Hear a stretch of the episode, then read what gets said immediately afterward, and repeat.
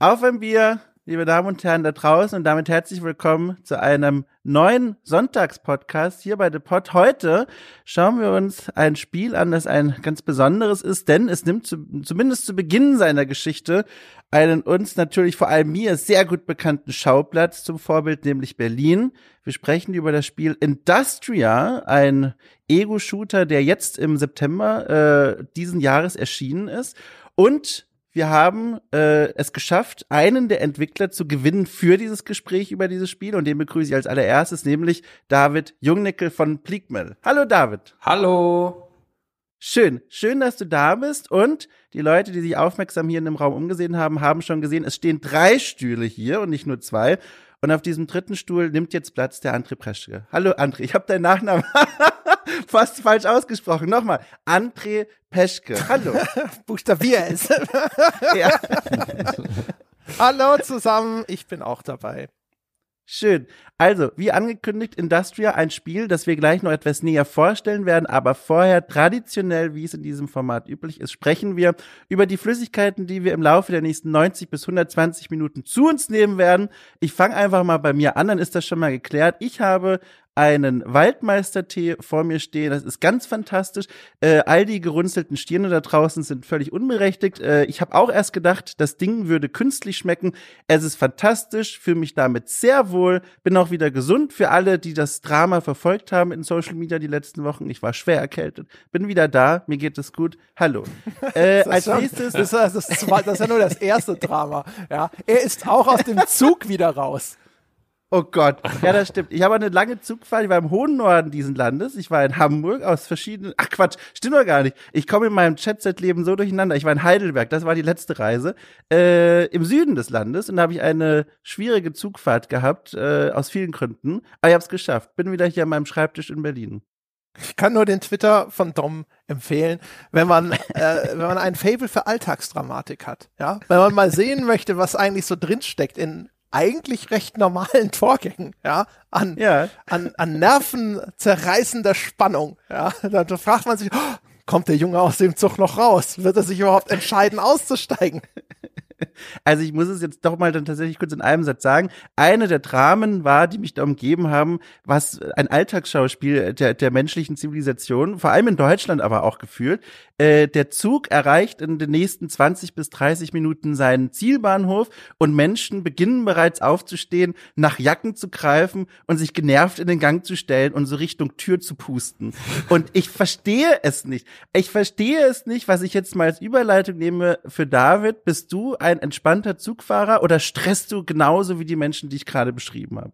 Nee, ich stehe da immer ziemlich äh, kurzfristig auf. Es gibt tatsächlich eine, hier in Berlin, warte, du sitzt in Berlin oder sitzt ihr beide in Berlin? Wer sitzt in Berlin?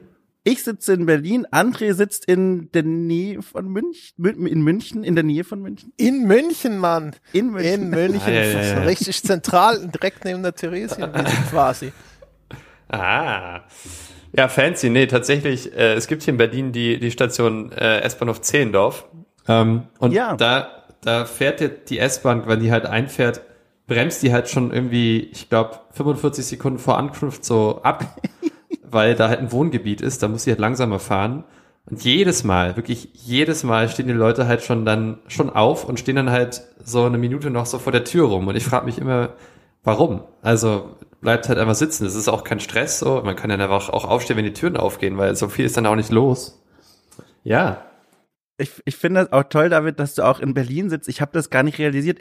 Im Grunde hätte ich mich auch jetzt bei dir einladen können und wir beide von dir aus im Wohnzimmer. Was denn hier los? Absolut. Organisation hat versagt. Das nehme ich auf meine Kippe. Das habe ich nicht gesehen. Next time, next time. Ja, sehr schön. Ja, was ist denn mit deinem Getränk? Ich habe im Vorgespräch schon gehört und da gehe ich jetzt gnadenlos drauf ein. Ich meinte das wirklich so. Du erzähltest, du hast was Wassermäßiges vor dir stehen und das ist so angenehm vage. Ich muss fragen, warum nicht Wasser, sondern wassermäßig? Weil ich denke, viele Menschen, wenn, wenn die hören, jemand hat Wasser stehen, verbinden sie damit halt Wasser aus der Leitung. Es ist auch Leitungswasser, aber es ist eben warmes Wasser. Ich habe mir das irgendwie angewöhnt, äh, warm zu trinken. Das finden viele, glaube ich, ziemlich eklig. Ich finde das richtig geil, am besten heiß. Also quasi eigentlich wie ein Tee, bloß ohne Tee. Weil irgendwie hat sich das so eingebürgert, ähm, dass meine Mutter irgendwann mal meinte, hey, kaltes Wasser ist gar nicht so cool. Und ich vertraue dir, wenn ihr das sagt, weil die ist Physiotherapeutin und Osteopathin. Deswegen äh, da sage ich dann, ja, alles klar, ich trinke jetzt einfach nur noch heißes Wasser und ich habe mich jetzt so angewöhnt, jetzt ist es immer heiß. Insofern habe ich hier einen Liter heißes Wasser stehen ich finde, heißes Wasser ohne Tee aus der Leitung ziehen und trinken, das ist so eine der Sachen, die sind erlaubt in Deutschland, aber fühlen sich so an, als müssten sie verboten sein. Es ja. hat, es hat, es ist komisch. Es, es ist grenzwertig. Ich, ich, ja, ich, ich fühle mich auch jedes Mal so ein bisschen kriminell, wenn ich das tue, aber. Ja, sehr gut. Ich finde es extrem passend. Das, ich finde, ja, der Indie-Entwickler, ja, der sich sein Spiel vom Mund abgespart hat, natürlich. Ja, natürlich kann er sich nur heißes Wasser leisten. Nicht mal einen Teebeutel hat er im Schrank. Ganz genau, ja, so sieht's aus. André, was machst du dich auch strafbar mit deiner Getränkewahl oder sind wir im grünen Bereich? ich habe ich hab die Kurve gekriegt. Ich habe nämlich einen Teebeutel ins Wasser gehalten. Oh, krass. Trinke, okay. trinke einen Earl Grey Tee. Mm. Sehr schön. Äh, ist da eine Kränkelung in, im, im Anbahnen oder ist das einfach nur zum Genießen? Nö, das ist einfach nur so. Ich trinke nicht wahnsinnig viel Tee, aber einen Tee, den ich echt gerne mag, ist halt Earl Grey Tee. Einfach nur, weil dieses Bergamot ist das ja, glaube ich. Mhm. das, das ist halt ein Geschmack, den kriegst du sonst nirgends. Ne? Also wenn nicht Earl Grey Tee, wie dann? Ja, das, wie, wie oft benutzt du den Teebeutel? Einmal oder zweimal? Das sind unterschiedliche Philosophien in dieser Welt da draußen, habe ich auch schon gelernt. Die Abstände ah. zwischen meinen Teetassen sind so groß, würde ich diesen Beutel nochmal benutzen. dann würde wieder die Polizei vor der Tür stehen. Ja, das wäre dann schon wieder eher illegal. Ja, sehr gut. Ich überlege gerade, habe ich auch letztens noch was Verbotenes getrunken? Oh, eine Sache vielleicht. Ich nehme mir vielleicht noch das, nehmen mache ich noch ganz kurz und dann haben wir es auch hinter uns. Äh, ich war ja, äh, wie gesagt, in Heidelberg äh, und dort gibt es, äh, also meine alte Studienstadt, dort gibt es eine Kneipe namens die Distille und dort wiederum gibt es ein Getränk, das nennt sich U-Boot. Wisst ihr, was ein U-Boot ist? Boah, ich habe das schon mal gehört, ehrlich gesagt. Ja. Ist es ein ähm. Jägermeister in Bier? Fast äh, besser tatsächlich. Es ist ein Bier, das stimmt, also ein normales Bierglas mit Bier drin und in dem wird ein Melonenschnapsglas versenkt. Und das ist eine ganz angenehme äh, Sache, eine ganz feine Sache, weil äh, Jägermeister hat ja einen super starken Eigengeschmack und so Melonenschnaps, das ist mehr so ein, das ist wie nach einem Vollbad noch so ein bisschen Feuchtigkeitscreme in den Nacken und auf die Stirn. Das ist so, man merkt es nicht richtig, aber es tut gut. Und das ist so die Idee von U-Boot und das haben wir dort äh, getrunken und das war ganz toll. Also wirklich eine eine schöne Sache, äh, fühlte sich verboten an wiederum, weil da zwei komische Getränke zusammenkommen, aber ganz leckere Sache. Also Tipp von mir, Heidelberg Distille U-Boot. Schön. Machen wir so. So, Will sie noch jemand lustig machen? Weil dann würde ich jetzt überleiten. Nee, ist super. Ist super. Sehr schön. Dann äh, kommen wir mal zu dem Spiel, über das wir heute sprechen. Also wie gesagt, Industria, David ist einer der beiden Haupt, ich sag mal Hauptentwickler. Ist das richtig, wenn ich das sage, David? Kann man, kann man so sagen, ja, ja. Genau, der, der andere Mensch ist Steve Chapman, äh, der mit dir gemeinsam an diesem Spiel gearbeitet hat. Es gibt natürlich noch ein paar Menschen drumherum, über Auf die werden Fall. wir bestimmt auch noch sprechen, genau. Ähm, mal ganz kurz vorneweg, um die Leute mal kurz ins Boot zu holen, was ist Industria in ein paar Sätzen und wie muss man sich's vorstellen? Ich habe mir hier mal äh, ein, zwei Sätze überlegt, um das mal ein bisschen einzurahmen. äh, man kann im Grunde die Geschichte so beginnen, indem man sagt, Berlin, 9. November 1989, die Mauer ist gefallen, die Leute. 89. 89, habe ich gesagt. 89. Ich habe acht bei, okay, ich, bei mir kam 1980. Hat er, hat er gesagt. okay. Dann äh, schiebe ich alles auf Skype. Böse Skype. Geschichte, Abitur, äh, mit Kussmund bestanden. Also ich, ich krieg das hin. also nochmal, 9. November 1989, genau, Berlin. Also die Mauer ist gefallen oder die Mauer ist im Begriff zu fallen. Wir sind in diesem Moment der Geschichte, äh, erwachen wir nach einem langen Arbeitstag äh, auf der Couch in einer äh, Ostwohnung in, in, in Ostberlin und ähm, unsere Protagonistin, eine junge Frau, schaut Fernseher und sieht dort eine Übertragung von der Mauer, wie dort eben gerade erzählt wird, dass sich die Menschen jetzt anfangen zu sammeln und da eine richtige Bewegung in den Straßen aufkommt. Aber, und das ist schon das Spannende, statt sich diesen Menschen anzuschließen, äh, bekommt unsere Protagonistin einen Anruf von ihrem, und da muss ich jetzt kurz fragen, entweder Ehemann oder ihrem Freund. Wer ist es? Freund. Also, okay. sie sind zusammen, ja. aber sind nicht verheiratet. Okay, also ihrem Freund Walter und der ruft sie an und sagt hier, äh, es gibt ein großes Problem im Büro. Komm mal bitte vorbei. Und es ist relativ vage gehalten. Wir machen uns auf ins Büro und jetzt ich mache das extra vage, weil ich glaube, wir werden viel im Laufe dieses Gesprächs verraten über das Spiel, aber ich will das wenigstens noch vage halten. Im Büro finden wir nicht Walter, aber eine Maschine. Und diese Maschine bringt uns sehr weit weg aus dem Berlin des Jahres 1989, sondern in eine Welt, die diesem Berlin kaum noch ähnelt. Und hier findet dann ein Großteil des Spiels statt. Und spielmechanisch muss man sich so vorstellen, ist im Grunde ein Ego-Shooter äh, mit einer Vielzahl an Waffen und Gegnern äh, und vielleicht noch so als besonderes Element, was auch immer mal wieder gerne benutzt wird, äh, Kistenrätseln, sage ich mal. Man muss immer mal wieder äh, Abgründe überwinden, indem man Kisten aufeinander stapelt und draufklettert, so Umgebungsrätselchen und Schalterrätsel sind auch mit dabei. Und insgesamt ist das Spiel relativ äh, stark an der Schnur erzählt. Das heißt, äh, es ist ein Story-Shooter Shooter, wenn man so möchte. Man wird hier äh, ganz schön gut durchbegleitet von Anfang bis Ende. David, leuchten bei dir Alarmglocken, wenn ich das so zusammenfasse? Habe ich da was Wesentliches vergessen? Äh, die Alarmglocken leuchten jetzt erstmal nicht. Ähm, ist, ich nick das so ab. Ist eine super Zusammenfassung. ähm, Sehr gut. Eine Sache, die, die ich jetzt vielleicht noch so, die man vielleicht noch an, die, die mir wichtig ist bei der ganzen Sache, ist, äh, surreale Sachen sind mir wichtig gewesen in dieser mhm. Spielentwicklung. Ähm, so Richtung David Lynch, aber auch anderen Dingen. Äh, ein bisschen, bisschen weirdes Zeug. Das ist nochmal so ein Punkt, der, der ist mir sehr wichtig. Ähm, da sind wir auch direkt, oder vielleicht bevor ich meine erste Frage stelle, André, ich glaube, wir sollten den Leuten da draußen sagen, ich glaube, es lässt sich nicht vermeiden, dass wir hier viel, also vor allem auch diesen ersten früheren Twist im Spiel äh, aufdecken und darüber sprechen werden, oder? Wollen wir den Leuten sagen, wer es spielen will, sollte jetzt mal kurz den Podcast pausieren? Ja, also es wird nicht ganz spoilerfrei abgehen. Ich ja. denke, es macht äh, wenig, wenig Sinn, das sonst zu besprechen. Ja. Dementsprechend die Leute seien vorgewarnt. Man genau. kann das auch relativ bequem mal schnell spielen. Das ist ein Spiel ja. von drei, vier Stündchen. Das äh, ja. lässt sich äh, mal ganz schnell noch so dazwischen schieben, ja. Podcast pausieren, Spiel spielen, weiterhören. Und wiederkommen. Geil. Ja, ja ganz genau. Ja.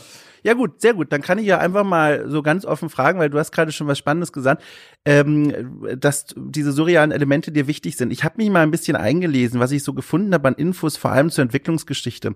Und da gesehen, dass du ursprünglich gemeinsam mit dem Steve Chapman vorhattest, nicht so einen, und jetzt kommt schon der erste leichte Spoiler, liebe Menschen, ihr seid gewarnt, nicht so eine Art Steampunk-Ego-Shooter zu machen, sondern ursprünglich hattet ihr mal vor, so ein Silent Hill-inspiriertes Spiel zu machen, so ein Horrorspiel.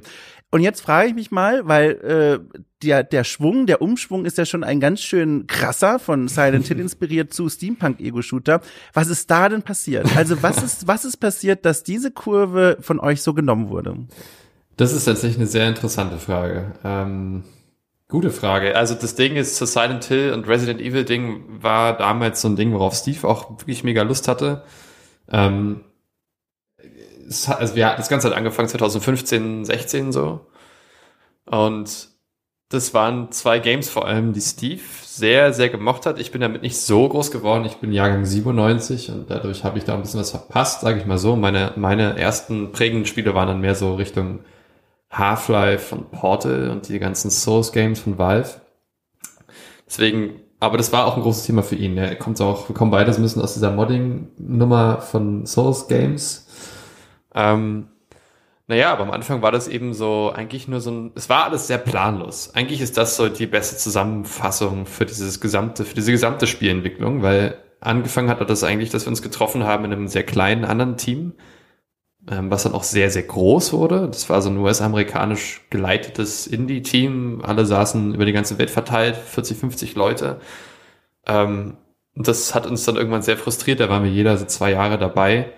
Und irgendwann hatten wir keinen Bock mehr und haben dann uns entschieden, hey, wir, also da haben wir uns kennengelernt quasi. Er als Level-Designer und ich habe da Modelle gebaut, also Prop-Modeler und äh, irgendwann hatten wir einfach gemerkt, ja, wir haben da wie dieselben Geschmäcker, was Games angeht. Dann hatten wir uns gedacht, nee, komm, wir machen unser eigenes ganz, ganz, ganz, ganz, ganz kleines Game, weil das war so ein riesen Third-Person Metal Gear-Style Game, was sie da machen wollten. Und das ist natürlich auch alles schiefgelaufen und wurde da auch nie was. Und wir sind da einmal raus und haben einfach angefangen, Unreal Engine 4 runterladen und los geht's.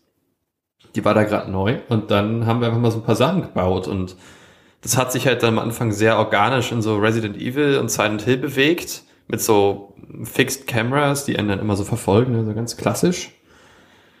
Und dann kamen irgendwie Gegner dazu, die am Anfang nur einen verfolgt haben. Und dann hatten wir einfach irgendwann Bock auch auf Waffen Und dann war es auf einmal First Person, weil irgendwie auch Amnesia und Frictional Games, weil da hat Steve auch viel gemoddet für und ja, und auf einmal war es mehr dann so ein Half-Life 2 Ding, was wo Half-Life 2 war dann eigentlich mehr so unsere Schnittmenge. Also dieses Resident Evil Silent Hill, Hill Ding war so ein bisschen seins, da konnte ich nicht so viel mit anfangen. Ich hatte halt ultra Bock auf Half-Life Zeug und irgendwo, also auf First-Person-Zeug vor allem, und irgendwo hat sich das dann da so getroffen und es hat sich dann so ganz, ganz organisch ergeben. Auf einmal waren wir dann mhm. da drin, ja. Das hat, ja, kann man schwierig, kann man schwierig jetzt zurückverfolgen, ehrlich gesagt, wann dieser Umschwung kam. Aber es ist irgendwann passiert und es war eine weit, also wie du schon meinst, es ist eine sehr weit tragende Entscheidung gewesen. Ne? Wir sprechen aber über Sachen, die ihr in eurer Freizeit gemacht habt, richtig? Also wenn ich das, ihr habt da irgendwo, ihr habt einen Dayjob? Fragezeichen? Quasi, also Steve auf jeden Fall. Auch, der ist jetzt noch sechs Jahre älter als ich. Das heißt, auch als der angefangen hat mit Industrial, hat er schon äh, eigentlich immer so halbtags gearbeitet. Ähm, übrigens in einer Golfschlägerfabrik, mega geil. Der sitzt, in, der sitzt in Wales, in Schottland und so, das heißt, der ist da drüben und macht, hat Golf, hat, saß in der Golfschlägerfabrik, das war schon mal ein geiles Klischee irgendwie.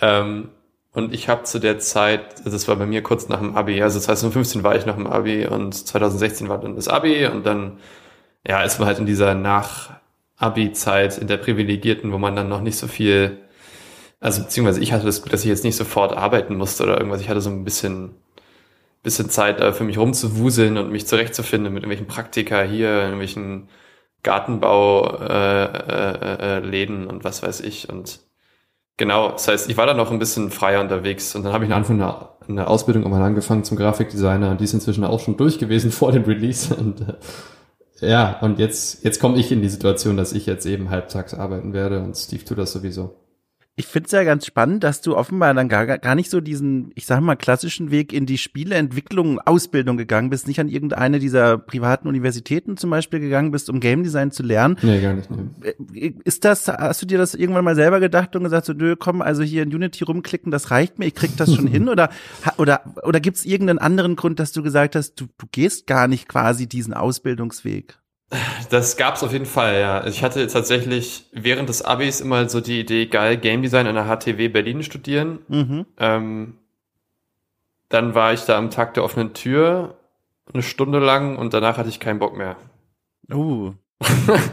kannst du sagen, kannst du sagen, also woran es lag? Was hast du da gesehen, dass du gedacht hast, das ist nichts für dich? Das war mir also ich, ich bin mir sicher, dass die Uni auch cool ist und dass da auch coole Professoren und Leute sind. Das, ich will auf keinen Fall jetzt irgendwas verallgemeinern und irgendjemand jetzt hier irgendwie bloßstellen. Ich fand einfach, die Atmo hat mich einfach gar nicht abgeholt. Ich war da irgendwie, da waren irgendwie Games halt ausgestellt, die die gemacht haben und irgendwelche kleinen AR-Sachen und dann, ja, das war alles so verspielt und alles so gamey und das ist halt auch gar nicht die Richtung, wo ich äh, hin will, auch so vom Ästhetischen her und so. Ich, mhm. keine Ahnung, ich fühle mich halt eher bei so Arthouse-Filmen wohl und bei ein bisschen alternativer Musik wie Radiohead und Tom York und solche Geschichten und da habe ich irgendwie gar nicht so gefühlt, also ich habe mich da einfach nicht wohl gefühlt in dem Moment. Das, ja. So, das war, hat aber nicht gepasst und dann habe ich mich da dann dagegen entschieden und war dann so, okay, was mache ich jetzt? Keine Ahnung. War dann erstmal so, wie gesagt, in der kleinen Agentur hier in Berlin und dann halt irgendwann Grafikdesign-Ausbildung und dann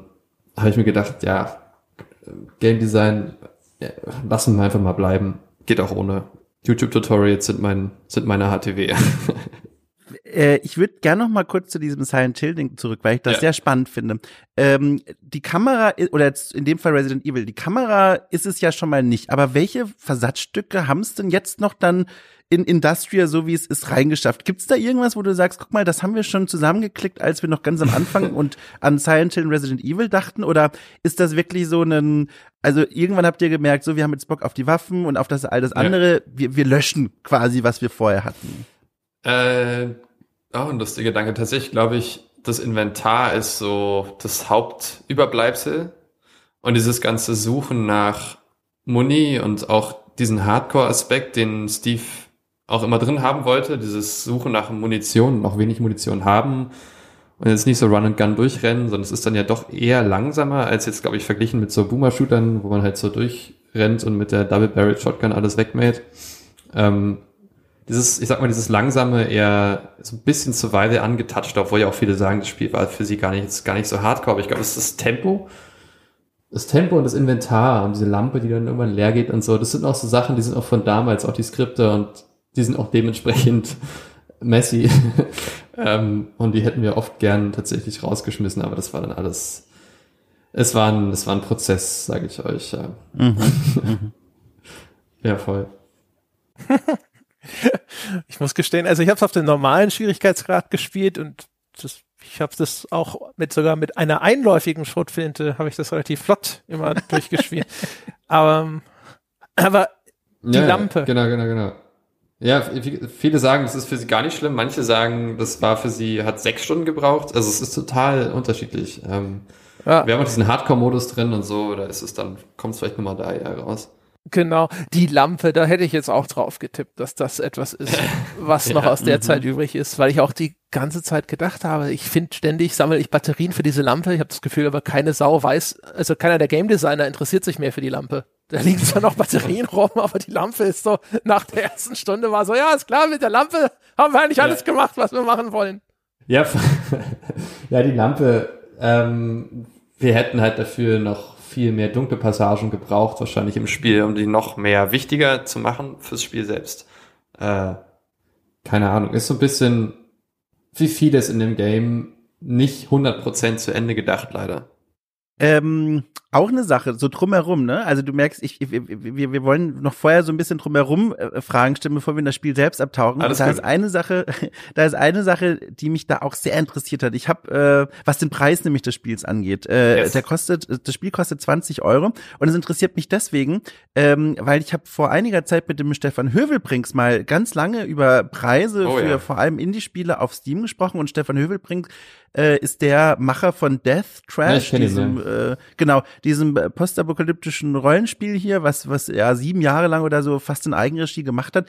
Ähm, und er hat mir erzählt, der musste, hat sich ganz lange Gedanken gemacht, wie er sein Spiel bepreist, weil es geht nicht nur darum zu überlegen, okay, was könnte wieder die Entwicklungskosten reinspielen, was hält er für fair, sondern auch, es gibt dort draußen Kostenpunkte, wenn man die ansetzt für sein Spiel, vor allem im Indie-Bereich, dann neigen die Menschen schnell zu denken, das ist ja Ramsch. Also dann ja. denken, also nach seiner Erfahrung, dann denken die Leute nicht mehr, guck mal, ein Schnapperl, das, das kann ich hier für den kleinen Geldbeutel, sondern im Gegenteil, plötzlich äh, entsteht ein negativer Eindruck von, naja, wenn das so billig ist, kann das ja nur Quatsch sein, Richtig. das kaufe ich nicht. Ja. Und jetzt war ich mal sehr neugierig, wie ihr oder du, vielleicht ja auch in Zusammenarbeit mit dem Publisher, diese Preisfindung gemacht habt. Wie seid ihr auf eure 20 Euro gekommen?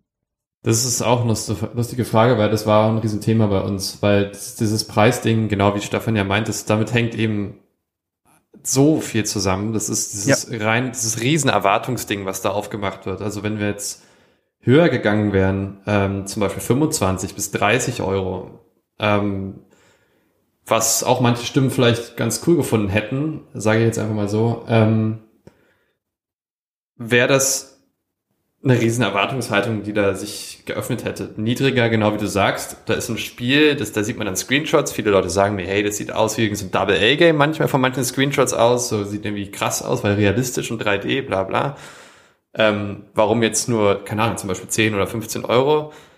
Ähm, es ist ein extrem feiner Grad und diese 20 Euro sind irgendwie so zustande gekommen, dass, dass man sich eben andere Titel anguckt, schaut, wie die bepreist sind und am Ende des Tages ist es eine Gefühlssache. Und ich habe mir überlegt, okay, was würde ich denn jetzt, wie würde ich mich denn fühlen, wenn ich das jetzt so sehe auf Steam mhm. für 25 Euro? Und ich hätte das zu viel gefunden, glaube ich. Mhm. Ähm, genauso bei 15 hätte ich mir gedacht, okay, 15 Euro jetzt für fünf Jahre Arbeit ist irgendwie scheiße. Ähm, oder auch widrig, noch weniger für inzwischen dann ja auch sechs, sieben Leute, die da drin beteiligt waren und dieser ganze Struggle mit diesem Game. Ähm, wären mir 15 Euro einfach zu, irgendwie zu wenig gewesen. Dann denke ich mir irgendwie, Indie-Games unterpreisen sich da auch oft einfach zu doll, meiner Meinung nach. Und der Wert rutscht da irgendwie immer weiter runter, während Triple Games immer teurer werden. Also irgendwas geht da ja auch, ist da auch nicht so richtig im Reinen, meiner Meinung nach. Also deswegen war dann irgendwie 20 genau diese Mitte, wo wir dann alle irgendwie mit uns wohlgefühlt haben und dann auch äh, Head-Up äh, sich gut mitgefühlt hat. Und dann hat sich das ja. irgendwie so ergeben, ja.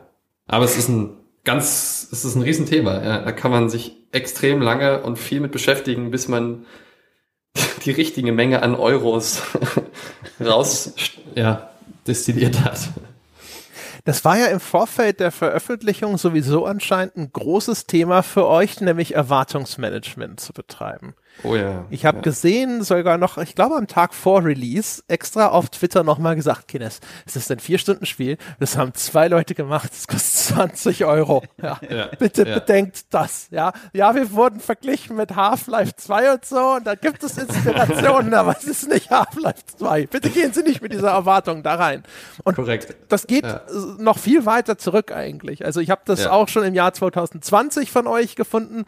Äh, ich habe das Gefühl, irgendwann ist das Ding mal groß auf dem Radar aufgetaucht.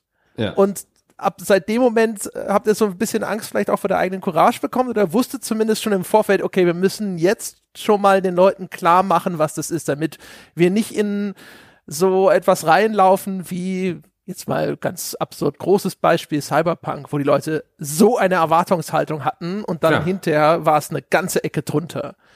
Absolut. Das, dieses Erwartungsding, äh, das war, hat die ersten Jahre keine Rolle für uns gespielt, weil wir noch nicht mal uns überhaupt wussten, ob sich überhaupt irgendjemand für unser Spiel interessiert.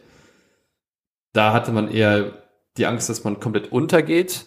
Irgendwann kam der Punkt, wo ich mich auch sehr, sehr, sehr, sehr viel um Social Media und um Discord und um Twitter und Insta und den ganzen Kram gekümmert habe und da auch ordentlich investiert hat.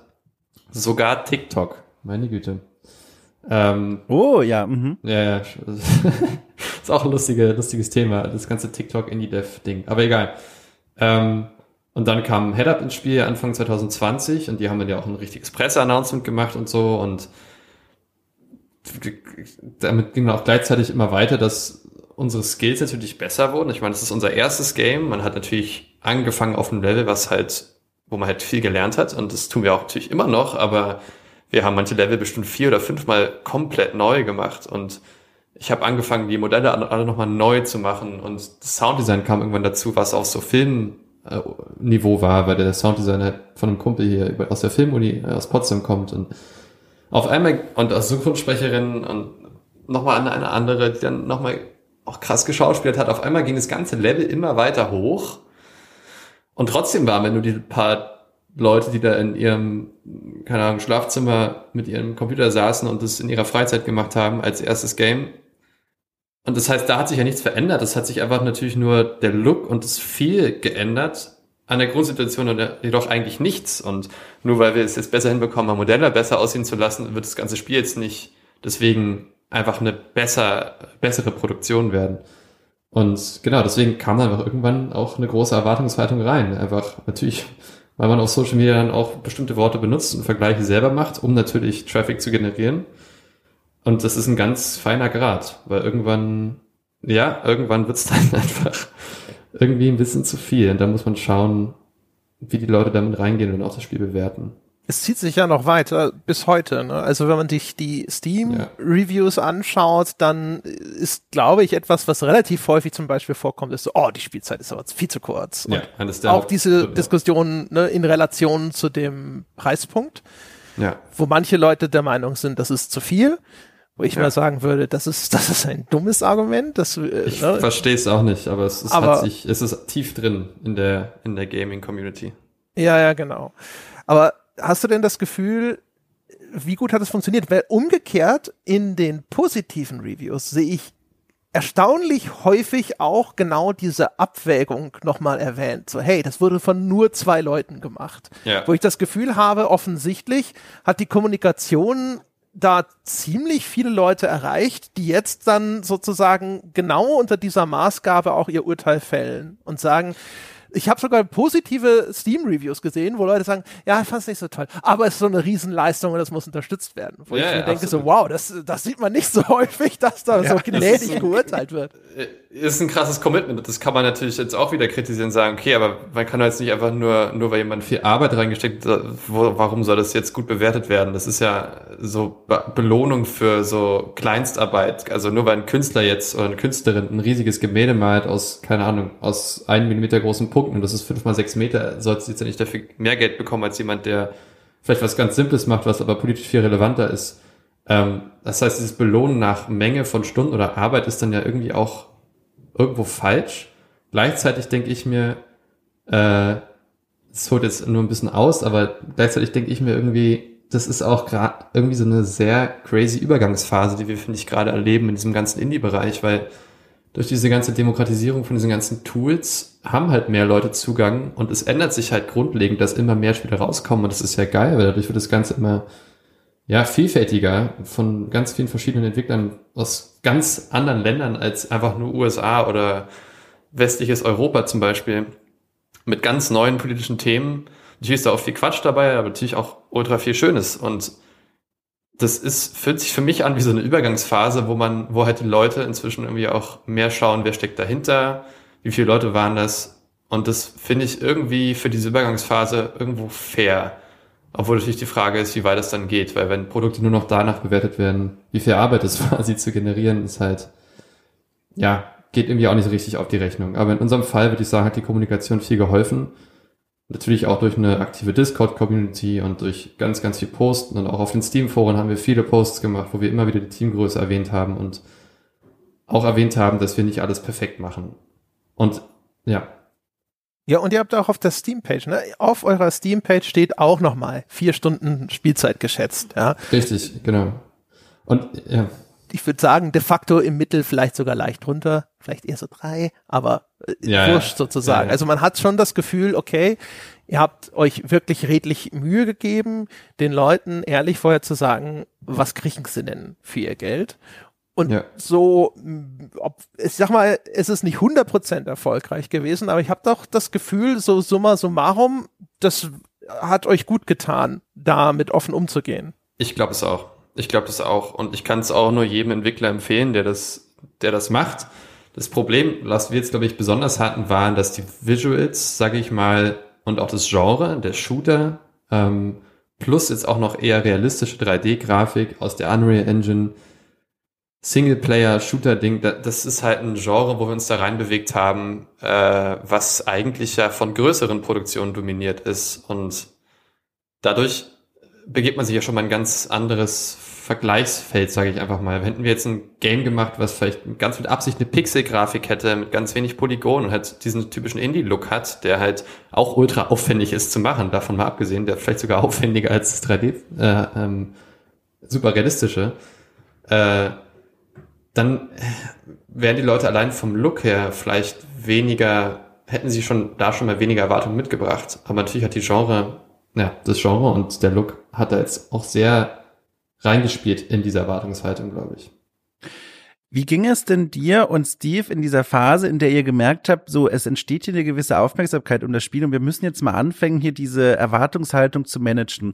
Äh, ich kann mir zwei Wege vorstellen. Zum einen, man freut sich drüber, dass wirklich so viele Leute aufmerksam werden in dieser schieren Menge von Steam-Releases da, also jede Woche um die 300 neue Titel, ja. die da auf der Plattform landen.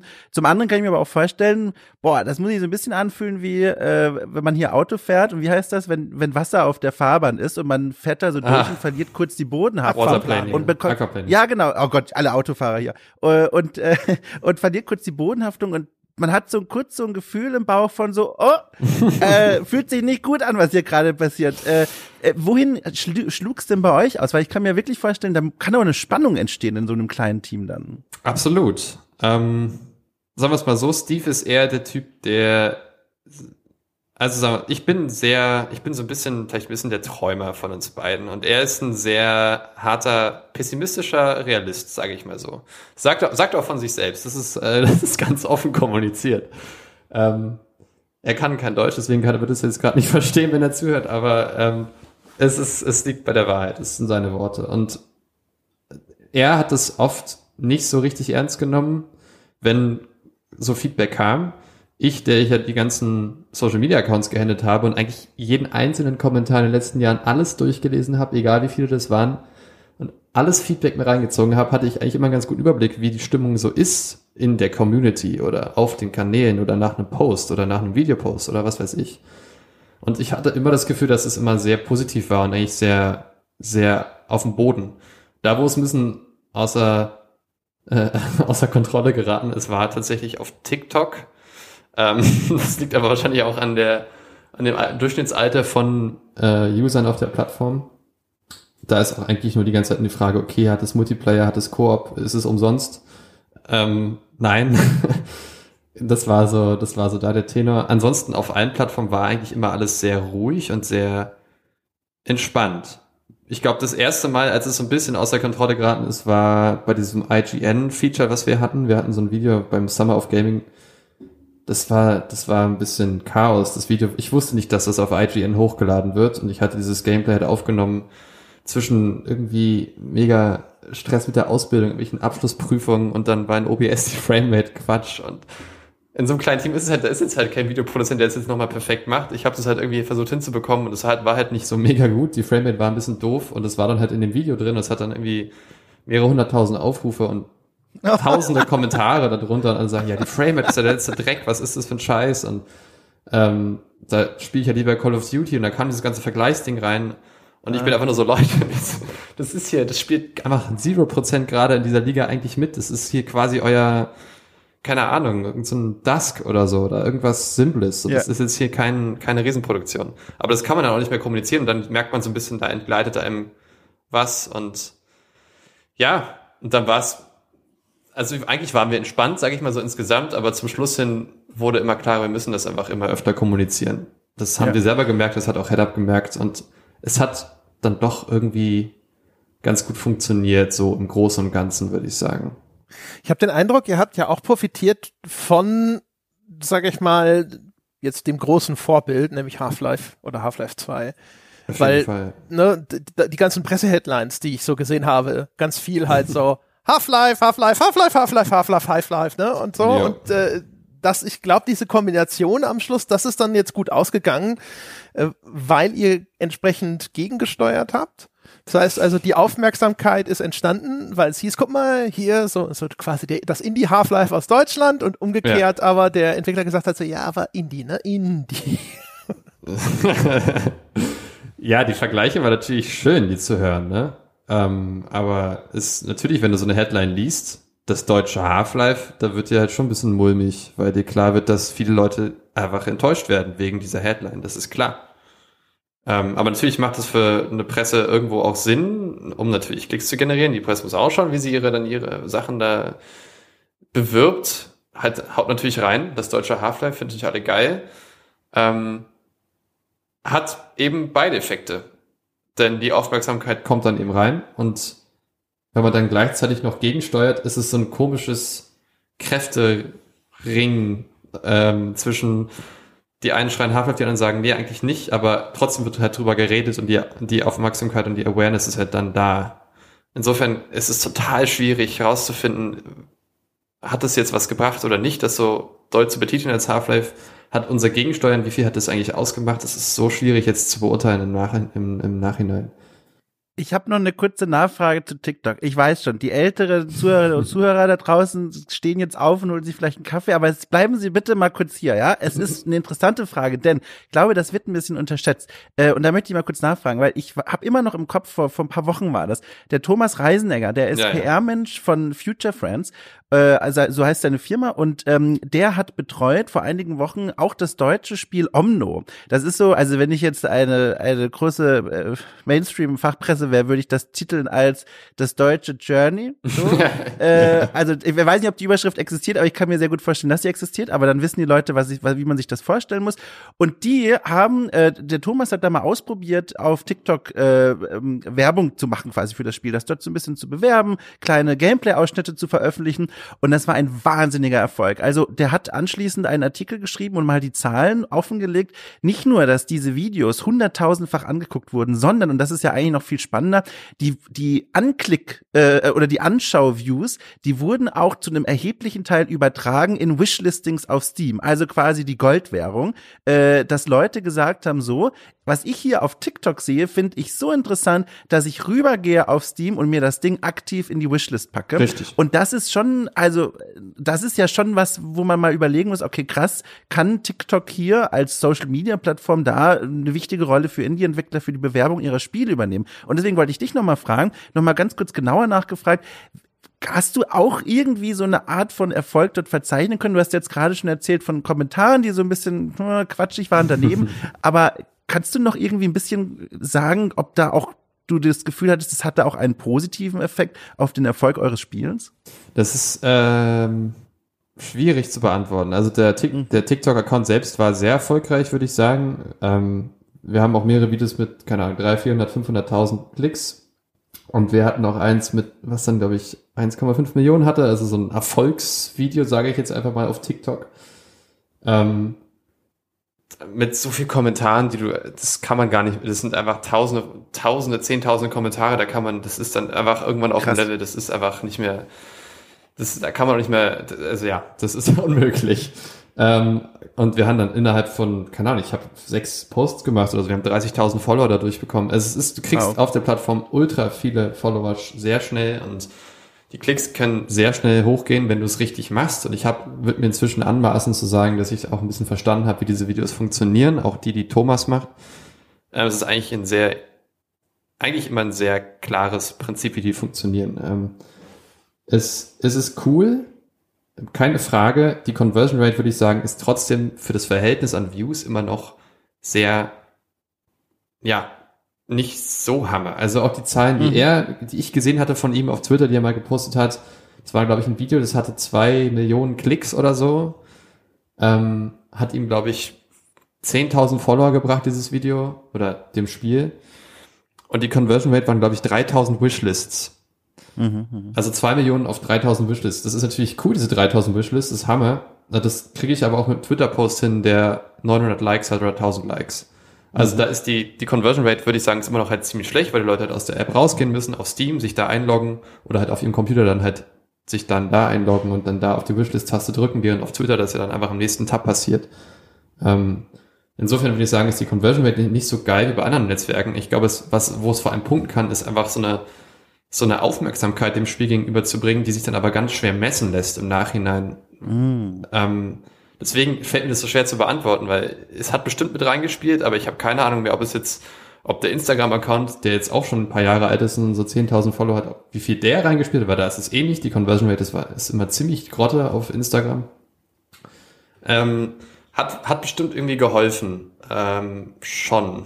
Aber es wie gesagt, es ist so wischiwaschi, ich kann es nicht, ich kann es nicht zurückverfolgen, wie viel wirklich dann über TikTok kam. Hochinteressant. Ich wollte nur mal fragen, sehr spannend. Vielen Dank. Gern, gern, gern, gern. ich habe noch eine andere Frage und zwar bei dem Erwartungsmanagement-Thema. Da ist mir eine Sache äh, eingefallen, wo ich dachte, das haben sie nicht gemacht und das interessiert mich warum. Und zwar, wieso ist es nicht Industrial Chapter 1? Denn das Ende des Spiels, ja. das kommt und man denkt? Da bist ja. du auf einmal, ja. Auf einmal steht's hinter dir und massiert dir die Schultern und du weißt nicht, wie es dahin gekommen ist und du weißt auch nicht, ob du das willst. Ja. Äh, da habe ich gedacht, das hätte man vielleicht auch einfach über so eine Betitelung ähm, schon mal einen Fingerzeig geben können, dass die Leute hinter, weil ich habe hinterher gelesen, äh, die Hoffnung ist, daraus eine Art Trilogie zu machen und das ist erst sozusagen jetzt der der erste Teil, das erste ja. Kapitel, wenn man so will unter der Prämisse macht es für mich mehr Sinn, macht das Ende jetzt nicht unbedingt befriedigender, aber dann hätte ich das, glaube ich, von vornherein in meiner Erwartungshaltung auch stärker einkalkuliert. Während jetzt endet ja. das Spiel, ich denke, so, äh? ja, voll. Ähm, es war immer als Trilogie gedacht gewesen. Also die Story war irgendwann da, nach ein paar Jahren Entwicklungszeit. Ähm, und sie war tatsächlich zu groß. Also wir haben uns da einfach übernommen, einfach vom Konzept her. Ähm, und haben die dann unterteilt in drei Teile. Haben uns gedacht, ja geil, wir machen pro Teil so zwei Jahre, schön einzelne Parts. Irgendwann haben wir realisiert, wir kriegen das noch nicht mal hin, überhaupt einen Teil in zwei Jahren zu machen. Und das zog sich und wir haben delayed immer wieder, immer wieder. Und auf einmal waren es jetzt fünf Jahre für den ersten Teil quasi. Und irgendwann haben wir schon vor zwei, drei Jahren gesagt, okay, wir machen jetzt einfach ein Spiel draus und ob wir jetzt noch weitere Teile ranfügen, lassen wir uns halt so ein bisschen offen, denn hätten wir das jetzt rausbetitelt als Teil eins von drei, wäre das halt direkt so ein, naja, müssen wir halt auch liefern, ne? Dann erwarten die Leute auch, dass jetzt dann bald der nächste Teil kommt und vielleicht wollen wir als nächstes jetzt erstmal ein bisschen was kleineres machen, was nicht direkt wieder eine Singleplayer-Shooter-Story ist, weil wir damit haben wir uns auch irgendwo ein bisschen übernommen. Das merken wir ja auch durch die Rückmeldung der Leute so. Das, es war, es ist ein Riesenprojekt, einfach ein gigantisches Projekt, was normalerweise von 30, 40 Leuten gemacht wird, die irgendwie in Fulltime da sitzen und nicht von drei, vier Leuten, die in ihrem, ja, in ihrem äh, Schlafzimmer sitzen. Das heißt, es war dann auch über die Entscheidung, okay, komm, nee, wir machen jetzt ein Ding, das versuchen wir irgendwie so zusammenzupacken, dass es funktioniert als ein Spiel und trotzdem ist natürlich das Ende abrupt und trotzdem sagen Leute, wo ist jetzt der nächste Teil? Aber gleichzeitig es ist auch möglich als einzelnes Spiel. Es ist so ein bisschen so eine Zwischenlösung, die uns einfach jetzt im Nachhinein auch diesen Druck erspart, jetzt direkt nachliefern zu müssen. Aber natürlich halten wir uns das offen und ich hätte auch mega Lust, da zurückzukommen. Nur nach diesen fünf Jahren ist man jetzt einfach so, okay, vielleicht mal kurz ein bisschen runterfahren und was Kleines machen und uns nicht so verausgaben, weil die letzten Wochen waren wirklich hart. Mhm. Heißt das, also so zwischen den Zeilen lese ich raus, die äh, Verkaufszahlen sind noch nicht so explodiert, dass äh, ihr schon sagt, ja, ja, wir, wir stellen jetzt noch 20 Leute an und dann geht's los. Die sind okay. Ähm, also für, die sind auf jeden Fall natürlich jetzt, ich glaube, der Steam-Durchschnitt, was ein Spiel so macht auf Steam insgesamt, sind, glaube ich, so um die 20.000 Einnahmen. Da landen dann vielleicht 1000 bei dem Entwickler oder weniger. Ähm, da sind wir natürlich auf jeden Fall drüber. Das ist alles cool. Nur es ist bisher nicht genug, um überhaupt auch nur im Bruchteil die Miete zu zahlen in den letzten fünf Jahren. Ähm, also, das ist auch nochmal so eine Realisierung. Dieses Projekt hat so viel Energie und Zeit in Anspruch genommen und das, was rauskommt, ähm, ist nicht im geringsten überhaupt fähig, die Produktionskosten zu decken, die es eigentlich gekostet hätte, hätten wir es nicht in unserer Freizeit gemacht. So, wir haben es in unserer Freizeit gemacht, genau aus dem Grund, damit man es eben besser dasteht und sich nicht jetzt irgendwie schon direkt verschuldet mit irgendwelchen Krediten oder was, was, was auch immer, sondern wir machen es in unserer Freizeit, wir sparen dadurch Geld, aber es ist natürlich irgendwo ein Trugschluss, weil die Zeit wurde nur mal da investiert und in nichts anderes. Also es ist im, im, im Prinzip unbezahlte Arbeit gewesen über die Jahre. Und wir hoffen einfach, dass wir das, was jetzt reinkommt, vielleicht zu einem sehr, sehr kleinen Teil vielleicht mal irgendwo rein finanzieren können, ein neues Projekt. Aber es ist, reicht natürlich jetzt nicht, um alleine jetzt ähm, irgendwas groß zu finanzieren. Kannst du, kannst du Hausnummern verraten, wie viel sich das verkauft hat? Äh, weiß ich jetzt gar nicht. Ich muss das lieber mit Header vorher klären, ob ich das verraten darf. Würde ich jetzt lieber mich nicht aus dem Fenster lehnen. Okay, aber es ist ja... Nachher heißt es, David, was hast du da gesagt? die, die, Wahrheit. Das ist ein Dienstleister, die arbeiten für dich, du bist der Chef, ja? Da musst du mal...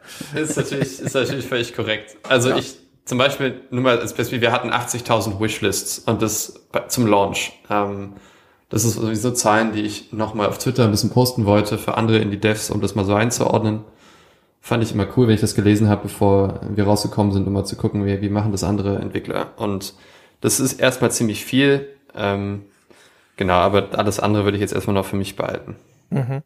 Aber nochmal ganz kurz daran angeschlossen, also weil man würde ja eigentlich denken, ihr seid ja schon überdurchschnittlich sichtbar auf Steam.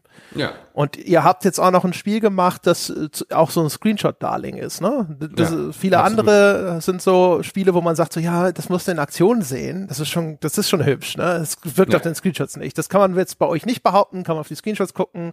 Ihr habt absolut. da noch Raytracing-Effekte und sonst irgendwas drin, wo man so denkt so, ja, ist doch, ist doch super.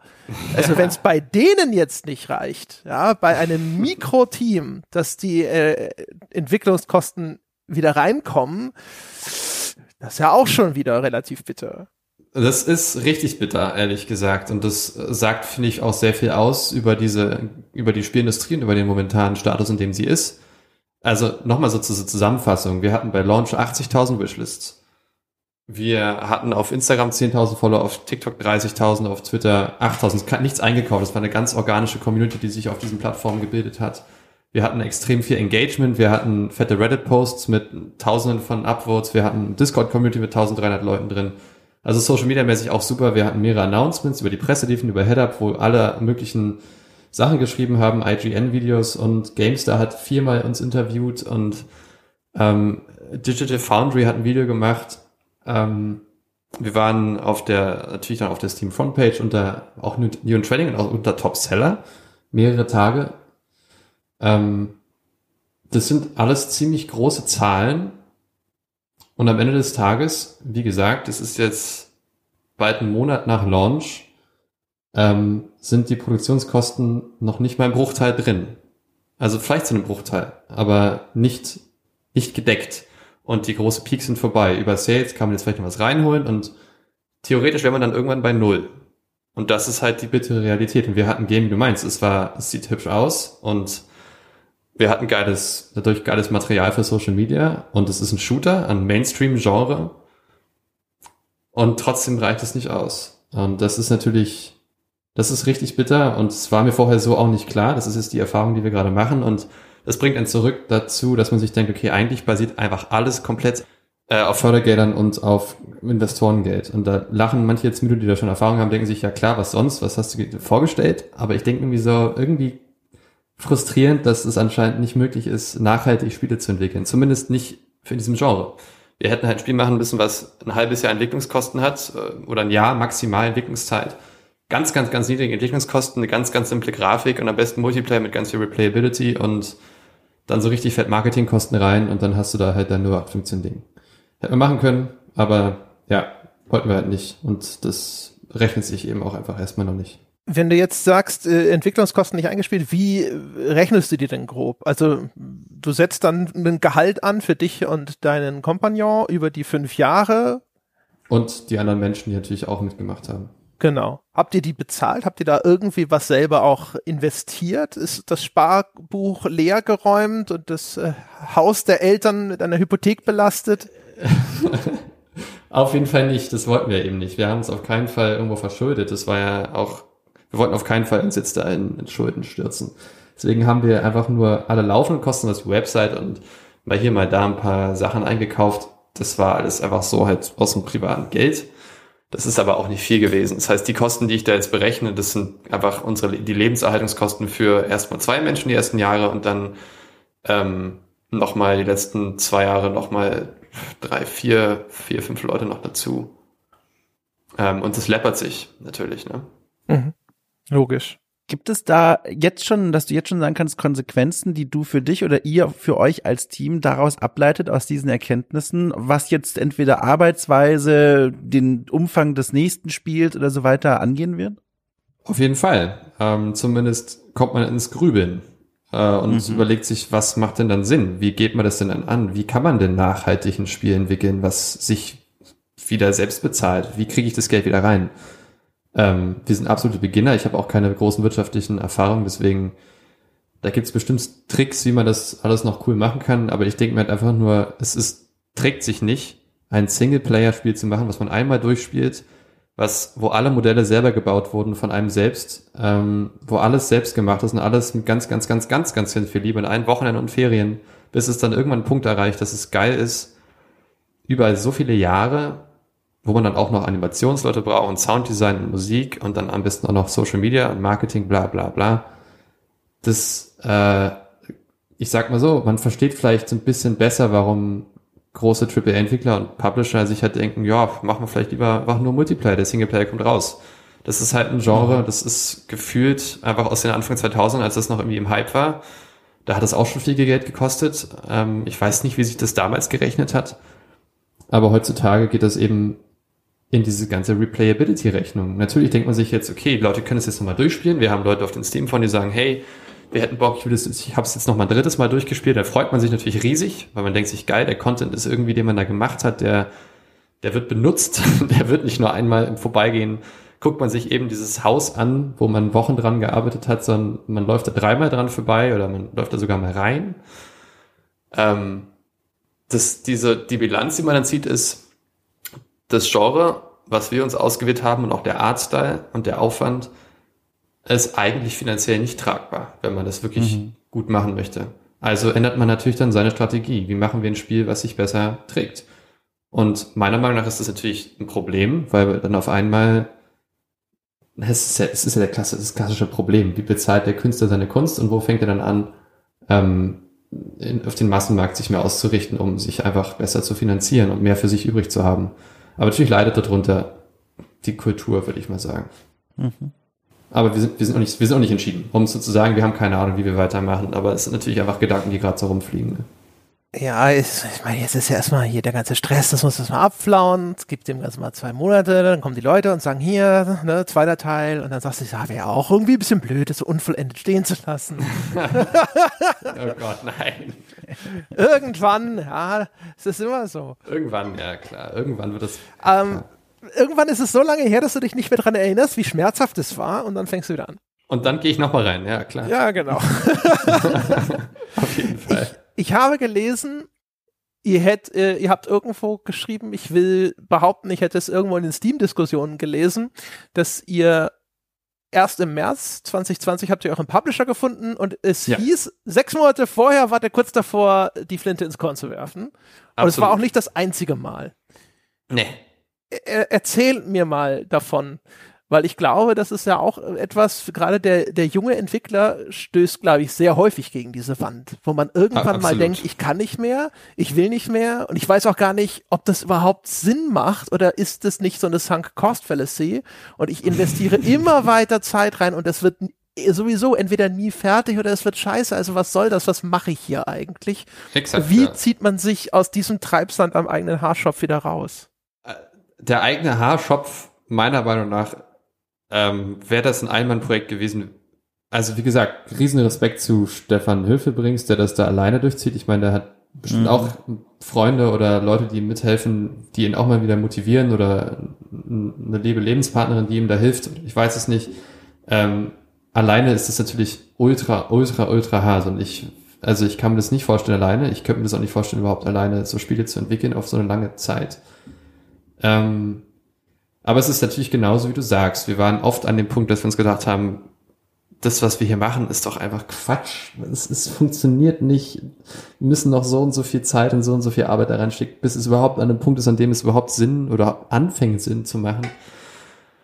Warum jetzt nicht einfach aufhören und was Neues machen, nochmal neu anfangen, den ganzen Ballast abwerfen und ja, einfach nochmal, ja, alles einfach nochmal neu anfangen. Und an dem Punkt waren wir bestimmt zwei, dreimal so sehr und einmal so richtig doll. Und das war, wie, wie du mal schon meintest, ein halbes Jahr vor, vor Head-Up. So nach dem, ich glaube so, ja, Sommer, Herbst 19 müsste das gewesen sein. Das war dann zweieinhalb Jahre lang durchgängige Arbeit, aber das Projekt gab es halt auch schon seine drei Jahre oder so oder vier. 2017 haben wir halt angefangen, wirklich so everyday immer, immer, immer, nur das. Und es war einfach diese Überlegung, lass uns halt einfach nochmal neu anfangen, weil das, was da war, war halt da, durch unsere Lernkurve so messy und so durcheinander und die Story hat sich fünfmal geändert und die Level wurden dreimal überarbeitet und alles immer wieder neu umgeworfen. Das war so ein einziges Patchwork-Ding und irgendwann dachte man sich einfach nur, boah, das ist alles so belastend, einfach, lass uns einfach das nochmal neu machen und da war man aber auch schon so viele Jahre drin, dass es auch einfach viel Arbeit gewesen wäre, die dann da so weg, die man da so wegschmeißt. Ähm, sagen wir mal so, wir haben uns abgewechselt mit diesen Tiefphasen. Äh, Steve war dann zum Beispiel einmal richtig down und dann habe ich ihn da wieder ein bisschen rausgezogen und dachte mir, hey, guck mal, aber ist auch geil und läuft doch auch die Leute auf den Social Medias, das ist ein Riesenpunkt, das kann dann sehr hochziehen ähm, sehr motivierend. Die finden es auch cool und lass uns auch nochmal versuchen. Wir haben noch auf unser Steam Greenlight bekommen und das war dann noch am Start. Ist doch alles gar nicht so schlimm und dann hat man selber wieder ein Downtime und dann zieht er einen wieder raus und so ging das auch immer wieder hin und her. Ähm, also das war der große Vorteil, dass wir da einfach zu zweit und mit unserem Composer noch zu dritt waren und man sich da gegenseitig immer wieder aus dem Loch gezogen hat. Also am eigenen Haarschopf sich rausziehen, wie du es meintest, ähm, stelle ich mir richtig, richtig hart vor. Äh, ich will jetzt da keinen demotivieren, der da alleine an einem Projekt sitzt, aber ich glaube, das ist vor allem diese Zeit, also über so viele Jahre das zu machen, sich immer wieder selber rauszuziehen. Boah, also Respekt an alle, die das hinkriegen. Ähm, ich würde dann einfach empfehlen, kleinere, kurze Projekte zu machen, die halt einfach nicht so overscaled sind und unser oder overscoped sind. Und Industria war das klassische oder ist auch immer noch das absolut klassische viel zu groß gedachte epische Ding. Als erstes Game einen Shooter machen ist halt schon mal ein Problem, weil da musst du die Performance richtig geil hinkriegen, damit sich das geil spielt. Das ist ja ein riesen Kritikpunkt auch in unserem Spiel. In den Steam Reviews sieht man das ja. Und dann gleichzeitig noch eine geile Story und geiler Look und das läuft auch noch alles geil auf allen Computern und das ist halt so eine Mammutaufgabe. Es schon, eigentlich kommt direkt nach Open World Multiplayer Game als erstes Game machen. Meiner Meinung nach. Das war halt unser Riesenfehler. Und ja, also ich glaube, im Team ist das immer gut, sich gegenseitig aus diesen Löchern ziehen, weil man ist immer verschieden an verschiedenen Punkten. Der eine Das war bei uns zumindest so. Dadurch, dass wir auch nicht in einem Büro saßen, sondern ich hier in Berlin und er halt in Wales, hat man, war man immer an verschiedenen Punkten. Natürlich, ich habe mich mit Freunden gequatscht, meiner Freundin und meinen Eltern und er mit seinen Eltern und mit seiner Freundin, seinen Kumpels. Und dann ist man immer an verschiedenen Punkten, motivationsmäßig, glaube ich. Und dann kann man sich da immer wieder rausziehen. Aber beide müssen sich da sehr, ja, sehr wohlfühlen und sehr aufeinander abgestimmt sein, glaube ich. In unserem Fall jetzt zwei Personen. Äh, damit das überhaupt geht, dass man sich da überhaupt so lange aushält und so lange da dran bleibt. Ich weiß auch nicht, wie wir es geschafft haben. Ich habe keine Ahnung.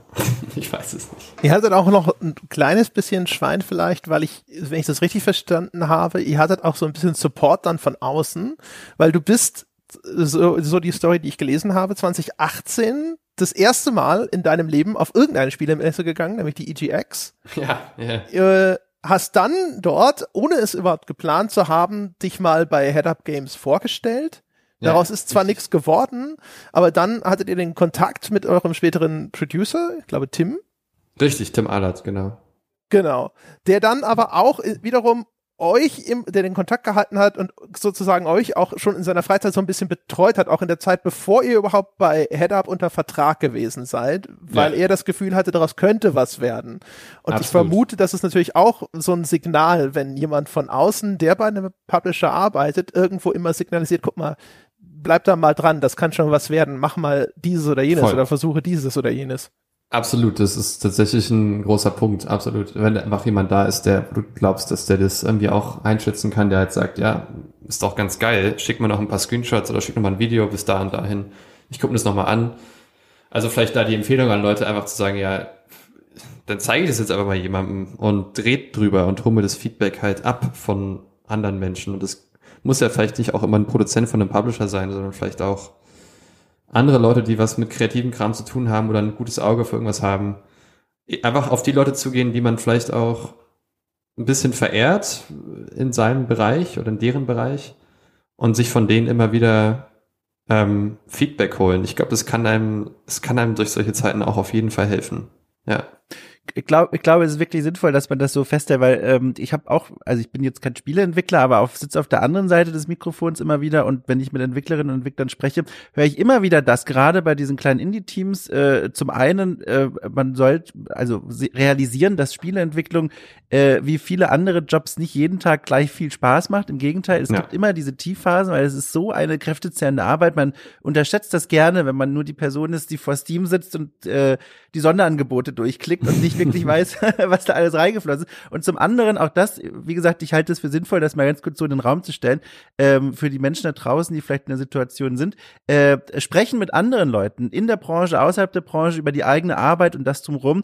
Das wurde mir in den Interviews, die ich hier auch für The Pod zum Beispiel schon führen durfte in den letzten Jahren, immer wieder erzählt, was für eine Erleichterung das war. Und du erzählst es ja auch gerade, ja. wenn man die Möglichkeit hat, sich auszutauschen. Weil ich, man, also ich kann mir gut vorstellen, ich hätte, glaube ich, auch selber den Hang dazu, wenn man dann so voll begeistert ist von der eigenen Spielidee und die entwickeln will, dann geht man wie Shakespeare in seinen Holzraum rein und setzt sich an den Schreibtisch, holt den Federkiel raus und dann sie so, ich bin jetzt der kreative Künstler und mache jetzt einen geilen Scheiß und ich gehe hier erst wieder raus, wenn das Ding lauffähig ist. Und ja. das ist, glaube ich, äh, für viele, nicht für alle Menschen, aber für viele Menschen, glaube ich, die Schnellstraße Richtung Burnout und noch Schlimmeres. Deswegen hier äh, nochmal der Hinweis, sprechen mit anderen ist immer gut. Das sehe ich auf jeden Fall so. Das unterschreibe ich. Ihr seid sowieso so eine kleine Feel-Good-Story, weil man, man, ja sonst immer, ne, man denkt immer so, ah, die Publisher sind böse.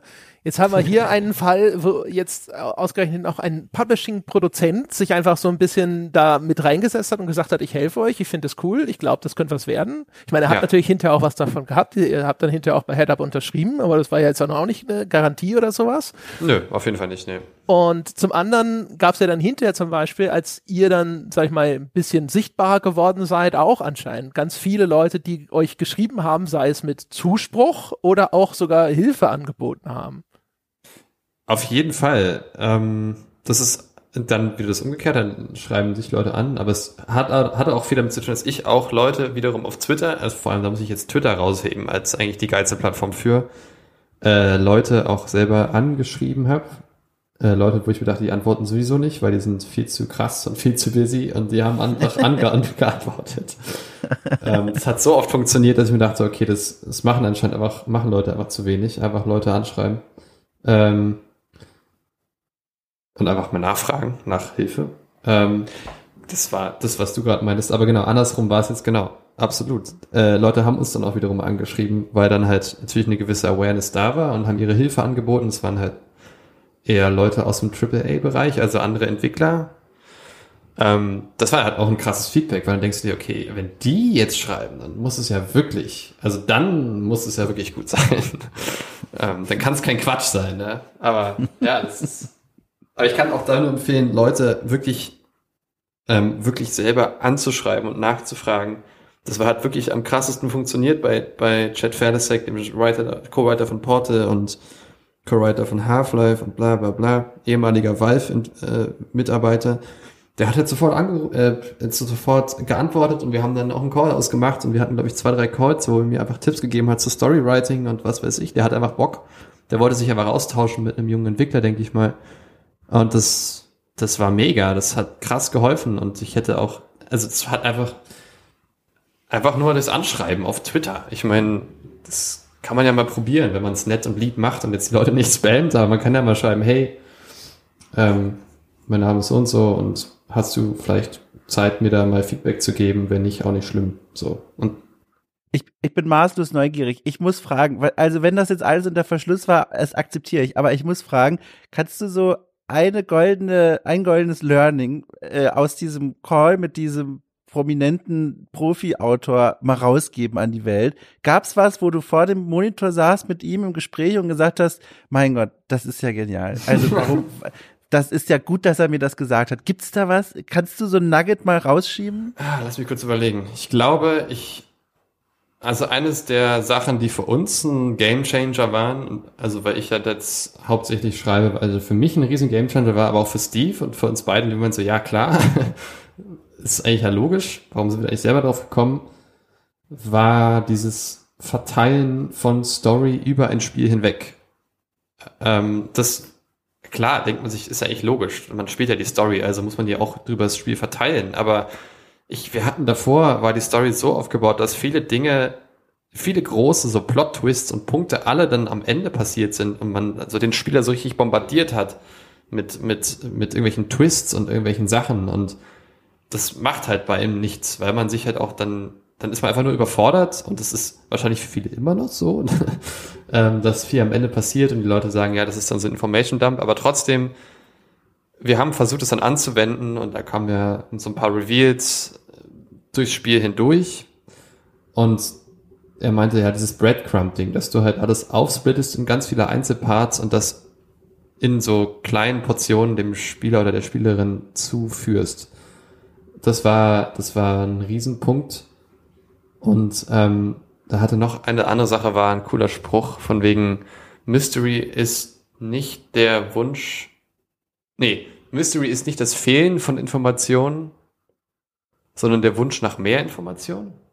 Oh, Gänsehaut. Ja. Sehr so. gut, ja. Das war, das ja. war ein richtig geiler Spruch von mir. Ja, klar, logisch. Es ist nicht Mystery, wenn einfach nur jetzt, wenn ich nur keine Ahnung habe, was passiert, sondern ich brauche natürlich auch eine gewisse Ahnung, was passiert, aber will halt trotzdem noch mehr wissen. Mhm. Ja, das waren so zwei Dinge aus dem Call mit ihm, ja. Ach so, und Playtesten von Story. Das ist noch so ein Punkt, den er sehr angesprochen hat. Er meinte, bei Portal haben die so viel geplaytestet, die Story. So unglaublich viel ganz, ganz schlechte, selber aufgenommene Synchronsprecher-Sachen einfach ins Game irgendwie rein getestet, geguckt, ob es funktioniert hat, umgeschrieben und immer weiter und weiter. extrem iterativer Prozess und ich glaube, deswegen ist die Story von Portal auch so stark. Ähm, da wurde einfach viel getestet. Ich würde jetzt auch mal vorschlagen, André, ich weiß nicht, was du gerade bei dir auf dem Zettel stehen hast. Wollen wir nach jetzt über einer Stunde mal langsam zum Hauptmenü des Spiels kommen? ja, ich habe auch gedacht, wir müssen langsam auch nochmal anfangen, über das Spiel ja. an sich zu sprechen. Aber ja. es ist natürlich echt interessant und es ist auch, glaube ich, gut, so ein bisschen die, die Vorgeschichte äh, ja. vorher zu rekapitulieren. Ja, auch damit die Leute wissen, damit der Rahmen wieder da ist. Ja, ja in welchem Rahmen findet die Diskussion denn hinterher statt? Voll. Äh, direkt ganz kurz, weil ich habe nämlich Sorge, dass wir gleich zu einer großen Frage springen, die von der ich weiß, dass André und ich sie beide haben und die schon im Spiel selbst drin liegt. Eine ganz kleine Frage nur am Rande auf dem Weg dorthin, weil mich das auch persönlich sehr interessiert. Ich habe gesehen, äh, übrigens Lob dafür, es gibt eine Accessibility-Option im, im, Hauptmenü. Man kann farbenblind äh, Einstellungen vornehmen in verschiedenen Graden. Da interessiert mich einfach mal, wie viel Mehrarbeit bedeutet sowas für euch? Ist das was, wo man sagt, äh, so das Ding ist fertig, jetzt machen wir das noch hintenher rein? Oder ist das was, was wirklich schon noch mal im Produktionszyklus einen eigenen Slot, sage ich mal, braucht? Also in unserem Fall, weil wir ein Spiel haben, wo wenig, sage ich mal, wo jetzt kein, wenig Puzzle sind, die auf Farben basieren, also eigentlich keine, also eigentlich alle ja. haben immer eine Textvariante noch dazu. Sowieso, einfach weil es auch besser aussieht, war das jetzt nicht so, dass wir jetzt irgendwelche Puzzle ändern müssten für die farbblinden Einstellungen. Mhm. Also diese Modi, die wir da drin haben, liefert Unreal so mit. Das sind 10 Minuten Implementierung, vielleicht ah, ja, 20. Mhm. Das ist geil. Ähm, aber hätten wir jetzt halt Puzzle gehabt, wo du halt abhängig bist von Farbcodes oder so, dann hätten wir die halt umprogrammieren müssen und dann sollte man das eigentlich schon eher mitdenken. Ähm, ja, super. Wir hatten total Glück, dass wir am Ende einfach sagen konnten, ja geil, wir hauen auch das rauf, dann ist einfach die, das Spiel selbst besser zu erkennen für Leute mit vielleicht einer Farbenblindheit oder einer Form davon. Mhm. Ähm, genau, aber eigentlich, äh, ja, wenn man wirklich so ein Game macht mit Farbenzeug, dann sollte man das schon früher mitdenken, würde ich sagen. Ja, super. Damit wäre die Bühne frei, André, für die eine große Frage, die, glaube ich, am Anfang Sinn ergibt. Oder, also, weißt du, welche ich meine? Natürlich weiß ich, welche du meinst. Sehr gut. Dann mach du doch gerne. Bin gespannt. Ja. Wir haben uns jetzt nicht irgendwie irrsinnig ausschweifend ausgetauscht, aber wir haben vorher nee. kurz über das Spiel geschrieben und wir waren, also sind bei einem Punkt sind wir sofort einhellig einer Meinung gewesen. Nämlich, wir haben gesagt, es geht los mit äh, diesem Aufwachen im Apartment der Mauerfall ist da, es läuft im Fernsehen etwas, das aussieht, als hätte der sogar einfach eine Originalübertragung aus der damaligen Zeit da reingeschnitten. Ist das ist selber gemacht. selber gemacht? Nice. Also das ja. wirkte sehr authentisch für mich. Ich habe zwischendrin nur mal kurz gedacht, der sieht sehr jung aus, aber wer weiß, was damals im DDR-Fernsehen los war, keine Ahnung. Was weiß ich schon? ja, es ist, es ist ein Kumpel, der ein bisschen älter ist als, als wir und der hat sich einen Bart wachsen lassen und sind wir dann nachts noch äh, zum zum Nordbahnhof in Berlin haben da nochmal schnell ein paar Aufnahmen gemacht. Nice, ich hatte nämlich, Geil. ich hatte schon überlegt, so, ich habe in den Credits wollte ich darauf achten, ob irgendwo eine Danksagung an das äh, MDR Medienarchiv oder so auftaucht, und dann habe ich es verpennt. Okay. Wir wollten es wir wollten's eigentlich machen. Ich habe da auch angefragt nach Material. Das hätte uns viel Arbeit erspart. Wir wollten eigentlich auch noch viel mehr da im Fernsehen zeigen, aber das ist tatsächlich so, dass die Sachen eigentlich schon mal gar nicht für kommerzielle Produkte verfügbar sind. Und äh, ich habe da mit mehreren Sendern geschrieben und das war irgendwie ganz super kompliziert und eigentlich nicht möglich und dann auch nur begrenzt. Dann hätten wir es dann wieder rausnehmen müssen aus dem Spiel oder was nach einem Jahr. Also völlig, da gibt es noch nicht, glaube ich, noch nicht so wirklich ein Modell für Spiele, was da anwendbar ist, aber das ist ein anderes Thema. Ach, okay. Das ist ja eigentlich schade, ne? Jetzt Sehr gibt schade. es eine kulturelle Förderung für Spiele und dann gibt es keinen Mechanismus, um hier dann auch tatsächlich kulturelle, äh, sag Inhalte, ich mal, Artefakte ja. dort abzubilden eins zu eins, Voll. wo es eigentlich mal äh, auch wirklich passend gewesen wäre. Der, der Jörg Friedrich hat ja auch damals bei Through the Darkest of Times auch davon erzählt, ja. auch wie teuer das einfach das ist, ist diese teuer. Dokumente da einzuarbeiten ja. und die hatten wohl ja noch mehr Budget als ihr, also das ist schon, da hast du ganz recht, da fehlen die Modelle noch. Absolut, das ist ziemlich veraltet, das ist so, okay, irgendeine Radiosendung wird, äh, Fernsehsendung wird gemacht und rein damit und ja. ja. ja. An welche Adresse sollen wir denn die, das Beta-Max-Tape schicken? ja, gut, auf jeden Fall, so geht das los. Und ähm, dann, man, man verlässt dann das Apartment, dann äh, tuckert da ein, ich glaube, es ist ein Lada von der Volkspolizei vorbei und man läuft dann zu diesem äh, großen Bürogebäude, wo die Protagonistin arbeitet, zusammen mit ihren ja. Lebensgefährten, geheime Forschungseinrichtung in der DDR und, und so weiter und so fort. Und ähm, das fand ich alles total toll. Und ich dachte so, ja, cool. Und hier mal wirklich auch in deutscher Historie verortete Science Fiction. Und dann war's das. Auf einmal war das ganze Mauerfall-Ding war größtenteils weg. Es gibt so ein paar Sachen in dieser Parallelwelt, wo man sagen könnte, so, oh, guck mal, Anklänge, da wurde auch eine Mauer gebaut und sonst irgendwas, aber es war eigentlich vorbei. Und das fand ich mega schade, weil ich war, ich war voll auf diesem Yes, ja, äh, 80er, ja. 90er Ostalgie, äh, Hype Train schon eingestiegen, ja, hatte erste Klasse Ticket gelöst und dann musste, dann war schon an der nächsten Station, war schon Schluss und dann hieß es bitte umsteigen in die S-Bahn. Jo. Ja, ähm, Ja, was soll ich dazu sagen? Die Frage ist, warum? Und ich hatte, ich hatte am Anfang eine, eine Vermutung und ich hatte gedacht, ist das etwas, was sie erst nachträglich gemacht haben?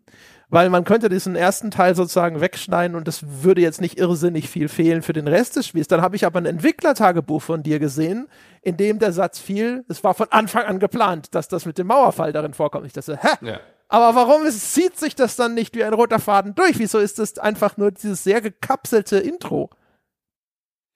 Ähm, ist total faire Frage. Also der Punkt ist, dass die Story immer darum ging, und das war schon bevor DDR Thema war, und das war schon bevor die ganzen Einzelheiten der Story geklärt waren, dass man am Anfang eben dieses Event hat, dass man dort in eine Paralleldimension geht. So.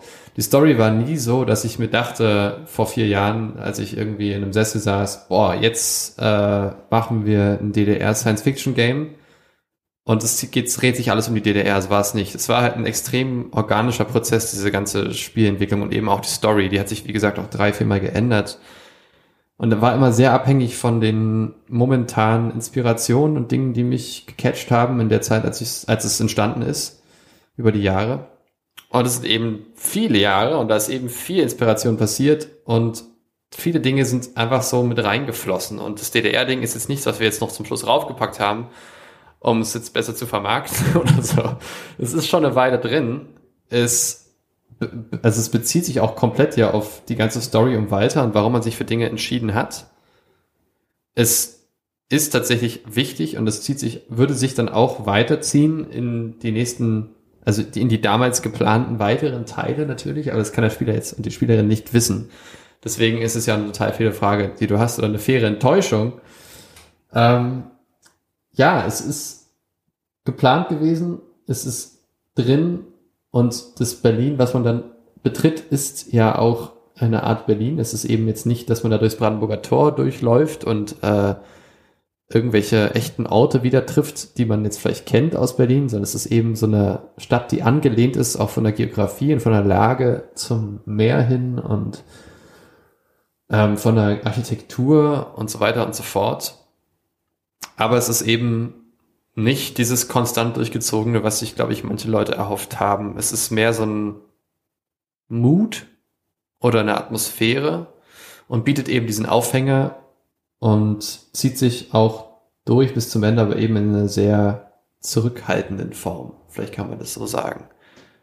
Mm, ich habe also dazu direkt eine Frage zu diesem Einstiegsteil, wenn man da wirklich ja in diesem Apartment ist und dann durch das Treppenhaus geht und dann raus in einen kleinen äh, Wohnabschnitt, wo links und rechts Häuser äh, äh, gepflanzt sind und und alles ist dunkel und man läuft in die Straße entlang zu diesem Büro am Ende der Straße.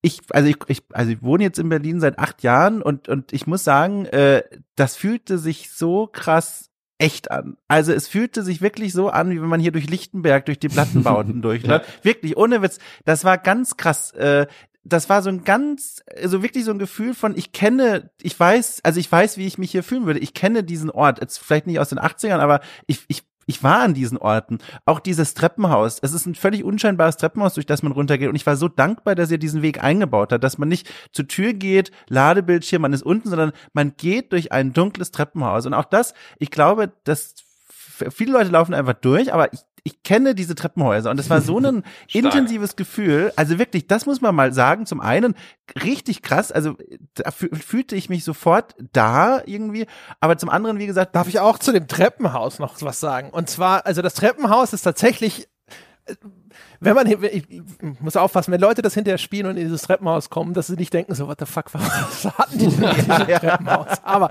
ich halt finde, die, die Wirkung von von von äh, so, so Vertrautheit oder Wiedererkennung. Man spricht ja immer davon, ne, so ja, deutsche Spiele müssen Kulturförderung kriegen, ne, damit dann auch hier so äh, Spiele made in Germany, dass das halt auch hier so ein bisschen den, den kulturellen Footprint auch in diesem Medium hinterlässt. Und das Treppenhaus ist ein super Beispiel dafür, weil das Treppenhaus läuft so runter und es hat diesen das ist so dieser Boden, der, äh, ich glaube, das nennt man, wie nennt man das, Terrazzo oder sowas? Ich, ich glaube, es ist Terrazzo, ja. Das ja, genau. Ja, ja, das ist, äh, das ist so ein Ding, da werden so Steine aus, weiß ich nicht, Granit oder sowas reingemischt und dann wird das alles poliert. Und das hat dann hinterher so dieses geflockte, so ein bisschen wie das Störbild im Fernsehen sieht dieser Boden aus. Die, ja. Wenn sie die Leute sehen, werden sie sehen, dass sie kennen das. Und das ist, das ist halt so ein, so ein Belag für Treppenhäuser oder auch für Treppen bei in U-Bahn-Stationen oder sowas. Das kennt ja, man. Korrekt, und man sieht es auf einmal und auf einmal merkt man, dass das aber in den ganzen anderen Spielen nicht vorkommt, weil halt in anderen Ländern ist das vielleicht nicht so gebräuchlich. Und du denkst dir so, oh, da, der Boden, das ist ja. Ja, ja. Stark, ja, stark, dass, dass ihr das so raus, dass ihr das so, dass ihr das so sagt. Ähm, das ist und auch, toll. Äh, Entschuldige, ich, ich muss da jetzt einfach, weil es geht nicht anders. Auch diese Häuserallee, das ist genau das Gleiche. Dieses, wenn man dann draußen steht, diese Häuser, die da eiskalt, also in, in, in der Nacht stehen, diese Lampen, äh, wie leer das alles da ist und gleichzeitig doch irgendwie so pflichtbewusst bepflanzt so ein bisschen. das fühlt sich nicht nach, jemand sitzt vor Unity und denkt sich, ich muss hier irgendwas reinklatschen, damit man was sehen kann, sondern es fühlt sich genauso an, wie man es kennt. Und das ist wirklich eine Leistung und zeigt, finde ich auch, auf so eine ganz faszinierende Weise, was für eine Wirkmacht da drin steckt in solchen Schauplätzen, die man aus Deutschland kennt, für Spielerinnen und Spieler, die diese Umgebung persönlich auch kennen. Und deswegen auch umso größer leider auch bei mir dann so dieser Moment gewesen, so, ich, ich will gar nicht in diese Maschine rein. Ich, ich will wieder raus. ich, ich will das doch mal angucken. Ah, ja, ich verstehe. Ähm, ja, tatsächlich. Also von der reinen Entwicklungszeit muss man dazu auch sagen, diese, dieses Büro am Ende jetzt und diese, also vor allem dieser Außenbereich ist einer der letzten Dinge, die entstanden ist. Das war lange in, einem, in der Blockout-Phase mhm. ähm, und war nie so richtig 100% da. Dadurch hat es natürlich jetzt auch wirklich unsere, unseren, sagen wir mal, unsere besten Skills abbekommen. Einfach mal so unsere, unsere erlernten Dinge über die, die wir über die Jahre so abbekommen haben, sind halt, haben sich dann da nochmal so manifestiert. Ähm, dadurch hat es natürlich auch nochmal so von der Qualität nochmal so ein Level, wo auch andere Szenen in dem Spiel nicht so richtig mithalten können. Ähm, mhm. Dadurch, genau, aber dieses Ding, dass so gewisse Bodenbelege oder auch gewisse Raufasertapeten oder eben wie so eine Tür aussieht von so einem Wohnblock. Übrigens der WBS 80, habe ich alles recherchiert. Mega, ey. Auch die Kacheln im Bad, ey. Och, über der Badewanne, dreh durch. Sehr authentisch. War ist schlimm, ne? Das ist richtig schlimm. Das grüne, das, das grüne Porzellan, ja, das ist, das ist, das ist geil. Und ich, ich, ich vermisse das oft in Spielen, diese gewissen, diesen gewissen Flair von Authentizität. Dieses gewisse, mhm. wo man merkt, okay, das ist halt 100, das ist genau so, wie man es eben kennt. Und das macht halt an sich schon eine krasse Atmo auf. Und das gibt's auf jeden Fall in vielen Spielen. Ähm, äh, ich habe noch nicht so viele davon gespielt, vielleicht einfach mal so gesagt. Ähm, ja.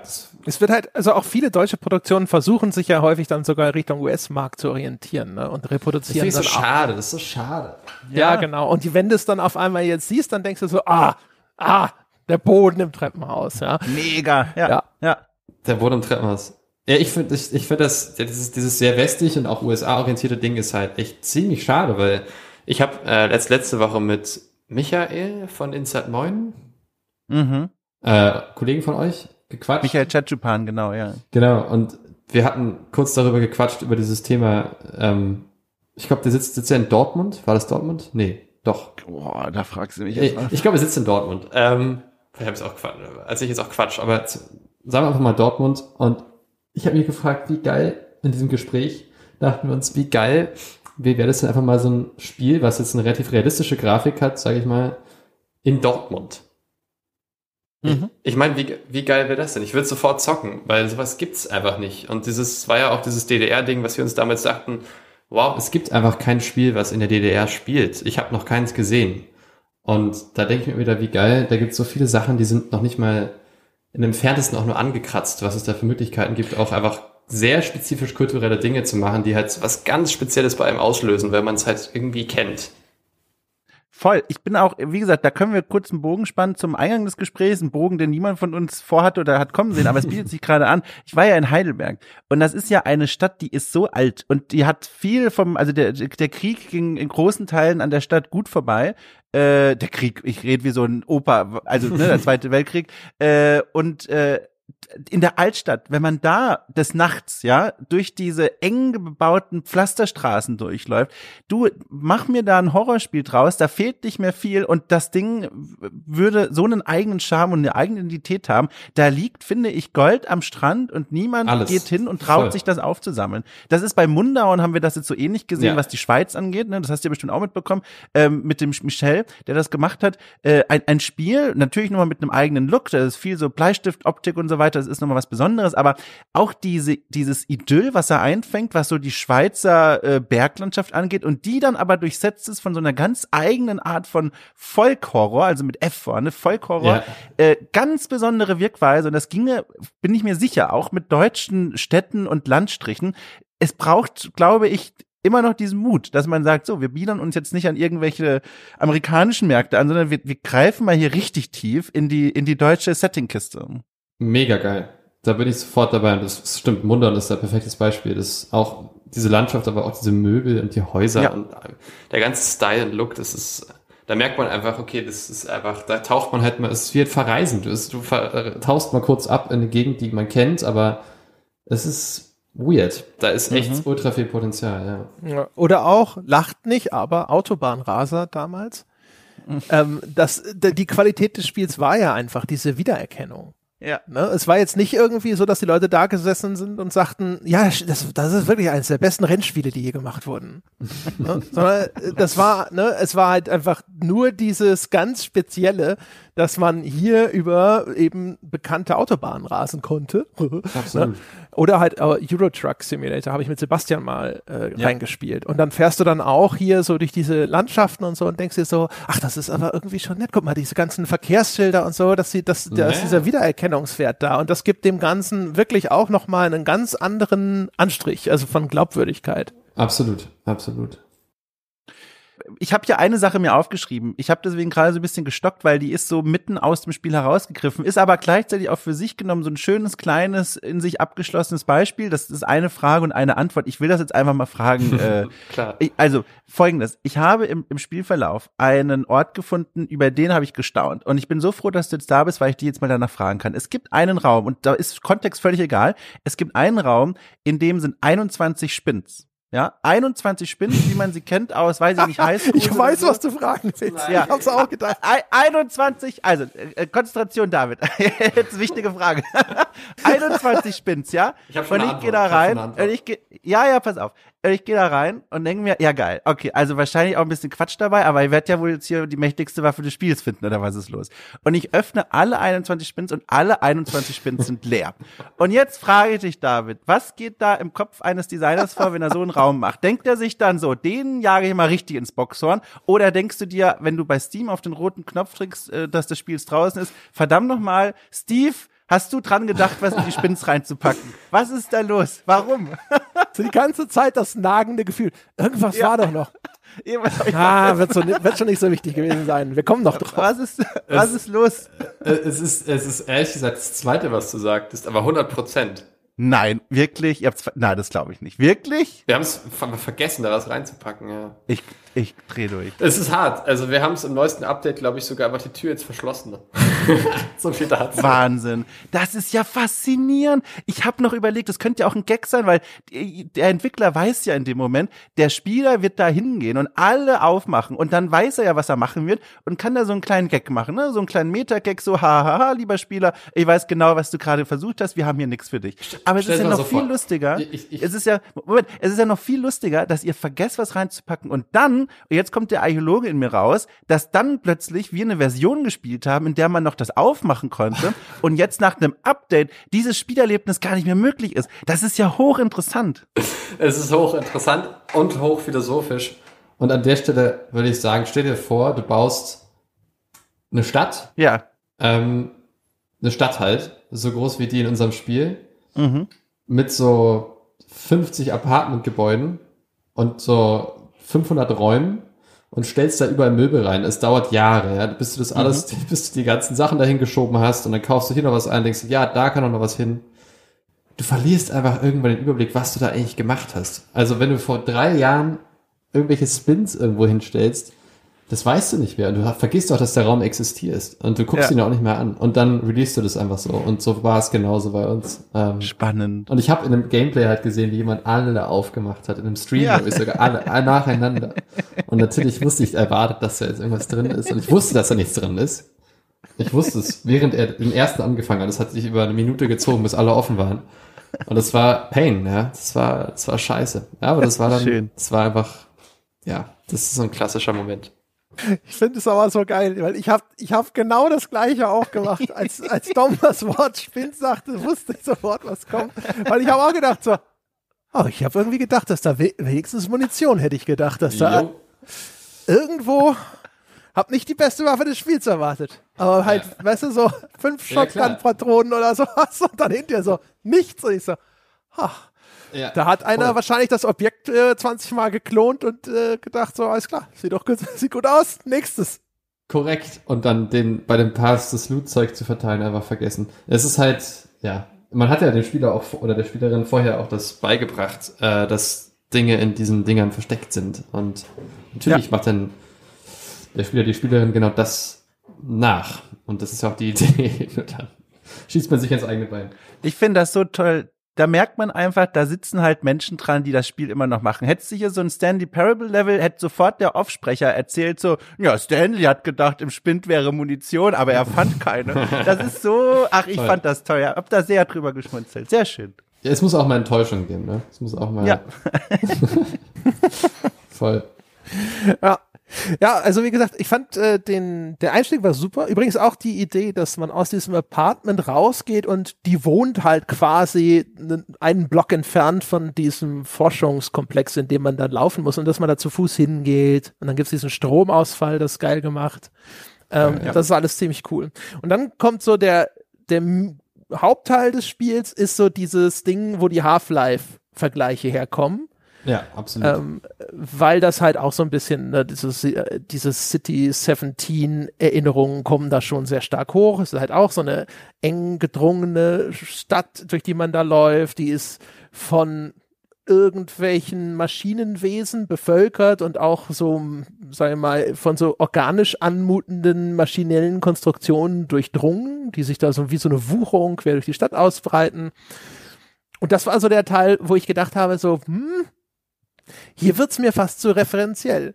Also da war auf einmal das Gefühl da so, ja, alles gut nachgebildet, aber die eigenen Ideen am Anfang fand ich viel interessanter als die nachgeahmten Ideen, die dann in den Mittelteil des Spiels kamen.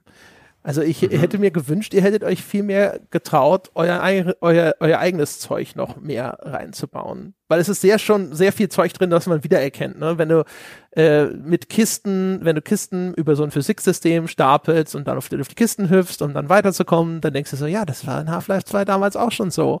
Und dann hältst du die E-Taste gedrückt, um irgendein Rad zu drehen, das dann so einen Rollladen hochkurbelt und sowas. Denkst du, ja, stimmt, das gab's auch in Half-Life 2 damals. Ich, ich erinnere mich, ja. Absolut, ja, klar. Ja, das sind natürlich bewusste Entscheidungen, die man auch dann fällt. Natürlich rutscht man dann in gewisse Richtungen seine Vorbilder immer mehr ab und man denkt sich, boah, wollen wir das jetzt verhindern oder nicht? Ist es gerade zu viel oder nicht? Und wir haben es oft laufen lassen, weil wir uns dachten, okay, wir sind jetzt halt ein kleines Game, wir machen es einfach mal, wir lieben das Game. Es ist auch nicht so, dass irgendwie dauernd Half-Life-Klone gerade erscheinen oder Half-Life 3 jetzt schon zum vierten Mal auf Konsole released wurde. Also völlig okay, wenn man Kisten stapelt und Räder dreht. Ähm, das war für uns dann irgendwie in Ordnung, solange es eben durchsetzt ist mit einer eigenen Story und eben vielleicht auch abstrakteren Sequenzen und diesem Schwarz-Weiß-Zeug, äh, worüber wir noch gar nicht gequatscht hatten. Das waren auch so Dinge, die da, die dieses Ganze wieder in einen anderen Kontext für mich gebracht haben, wo, wodurch dann für mich dieses Gameplay okay war, wenn es Half-Life 2 inspiriert war. Gerade weil auf dem Indie-Markt sowas nicht existiert äh, in dieser Form, meiner Meinung nach. Wie, wie, wie ist denn, also ist, ist das tatsächlich so, dass du da saßt und, keine Ahnung, hast du Half-Life 2 auf einem zweiten Bildschirm laufen, während du diese Stadt designst und denkst dir nee, so, auf na, so ein bisschen mehr könnte man da noch, ach guck mal, da so machen sie das da. Nein. Nee, nee, nee, nee. nee, nee, nee, nee, nee. Das läuft ganz anders. Ähm, das ist komplett äh, ein sehr organischer Workflow, wo eigentlich ähm, von vor 2014 habe ich Zeichnungen gefunden, wo ich solche Maschinen, die eben natürlich an Half-Life angelehnt sind, irgendwo in meinem Unterbewusstsein einfach entstanden sind auf Papier.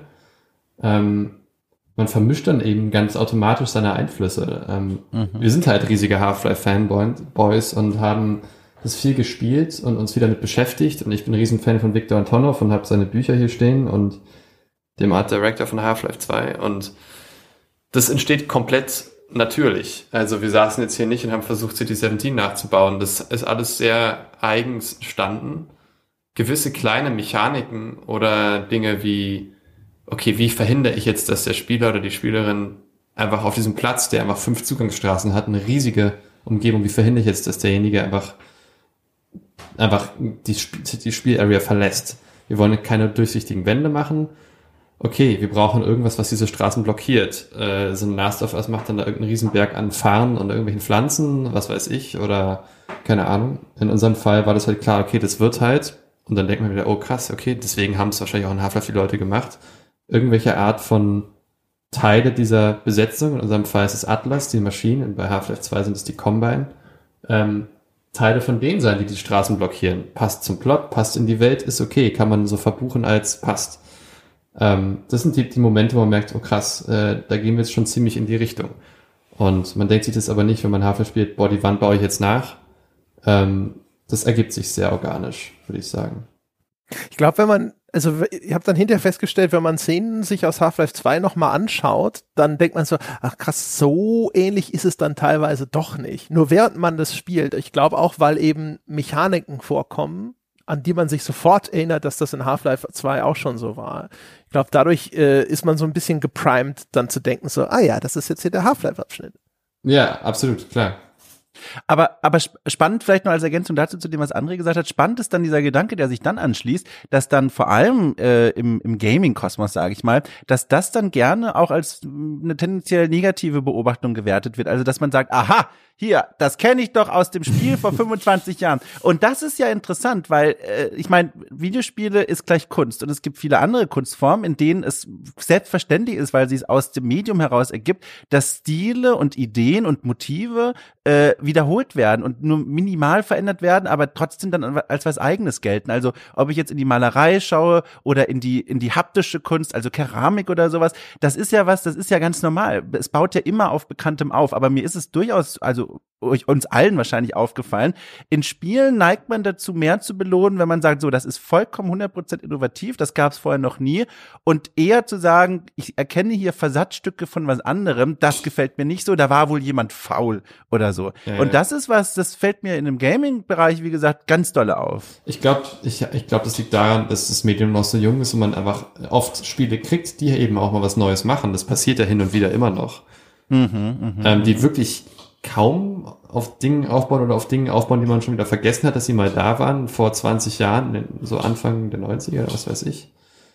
Und dadurch gibt's vielleicht noch eher immer wieder die Momente, dass Spiele rauskommen, die in so vielen Punkten sehr innovativ sind und eben anscheinend gar nicht auf irgendwas aufbauen, wo vielleicht in anderen Medien oder Kunstformen, wie auch immer, weil einfach schon so ultra viel Material über hunderte, zum Teil tausende Jahre schon vorher erstellt wurde, dass es Mhm. völlig logisch ist, dass jetzt das Rad nicht neu erfunden wird, sondern dass man eben Dinge halt anders macht, aber die ganz klar aufeinander aufbauen. Und ja, ich, keine Ahnung, ich, das, dieses ganze Boomer-Shooter-Ding ist da ja auch nochmal so ein Punkt, da ist es irgendwie völlig okay, wenn das passiert. Da ist es sogar erwünscht, wenn die Sachen genauso aussehen wie auf dem N64 und genauso wie Doom sich spielen lassen oder genauso wie PS1-Style die Pixel rumfliegen und die Stories aufgebaut sind. In manchen Sachen wird es dann wiederum auch erwartet. Also es ist ein bisschen weird. Ich check's auch nicht so ganz. Ja. Yeah. Ich glaube, das ist aber auch ein bisschen immer, also in dem Fall ist es jetzt, jetzt aus meiner persönlichen Warte ist es so, der Kontrast, weil der Einstieg war super und ich hätte mir einfach mehr gewünscht, dass sich diese Linie fortsetzt und ich nicht, ein, äh, nicht einschere in jetzt ist so hier Half-Life 2 Memorial Abschnitt. Mhm. Äh, und zum anderen ist natürlich auch die Gefahr dann immer groß, dass dann halt auch wieder die Vergleiche kommen. Und dann denkst du dir so, ja, Half-Life 2 wenn ich das so vergleiche. Ne? Ja, also ich habe jetzt hier diese ästhetischen Annäherungen in der Half-Life 2. Ich habe auch ein Shooter-Gameplay und dann äh, sitzt man so da und denkt sich, ah, da steckt, da ist halt eben schon noch ein sehr großer Abstand dazwischen. Und was, was bietet ja. mir das Spiel denn stattdessen noch an eigenen Dingen an? Und da hätte ich mir, ich glaube, ich hätte es besser gefunden, wenn es zum Beispiel was ganz eigenes gemacht hätte und hätte die Ästhetik mitgebracht. Oder umgekehrt, ne, es hätte ja. die Mechaniken übernommen und hätte dann eine eigene Ästhetik gehabt. Aber das war halt beides sehr nah dran, nur eben so das war ja, so das, das Louis, die Louis Vuitton-Tasche aus China, weißt du?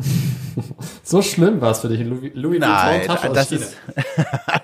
Na, also jetzt, ich, ich habe also ganz, ganz, also erstmal nochmal deutlich zu gesagt, großer Respekt vor deiner Leistung, aber es ist im Vergleich zu Half-Life 2 kein guter Shooter.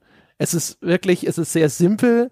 Man auch am Anfang, ich habe am Anfang zum Beispiel noch gedacht, es gibt ein paar Sachen, die fand ich beeindruckend gut gemacht, zum Beispiel, um mal was Nettes gleich nochmal zu, so den, den, den, ne, den, den Sandwich zu machen.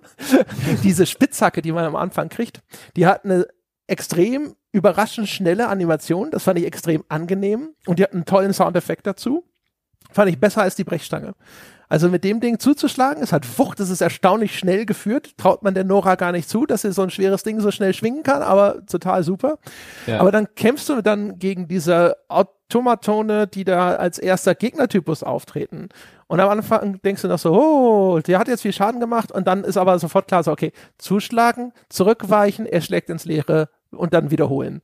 Und ja. das ist halt super simpel. Ne? Und das lässt sich, diese KI lässt sich halt mega einfach ausmanövrieren. Absolut, und klar. dann, sobald du die Schrotflinte bekommen hast, dann ist freie Fahrt. Dann ist hin, puff, hin, puff, hin, puff.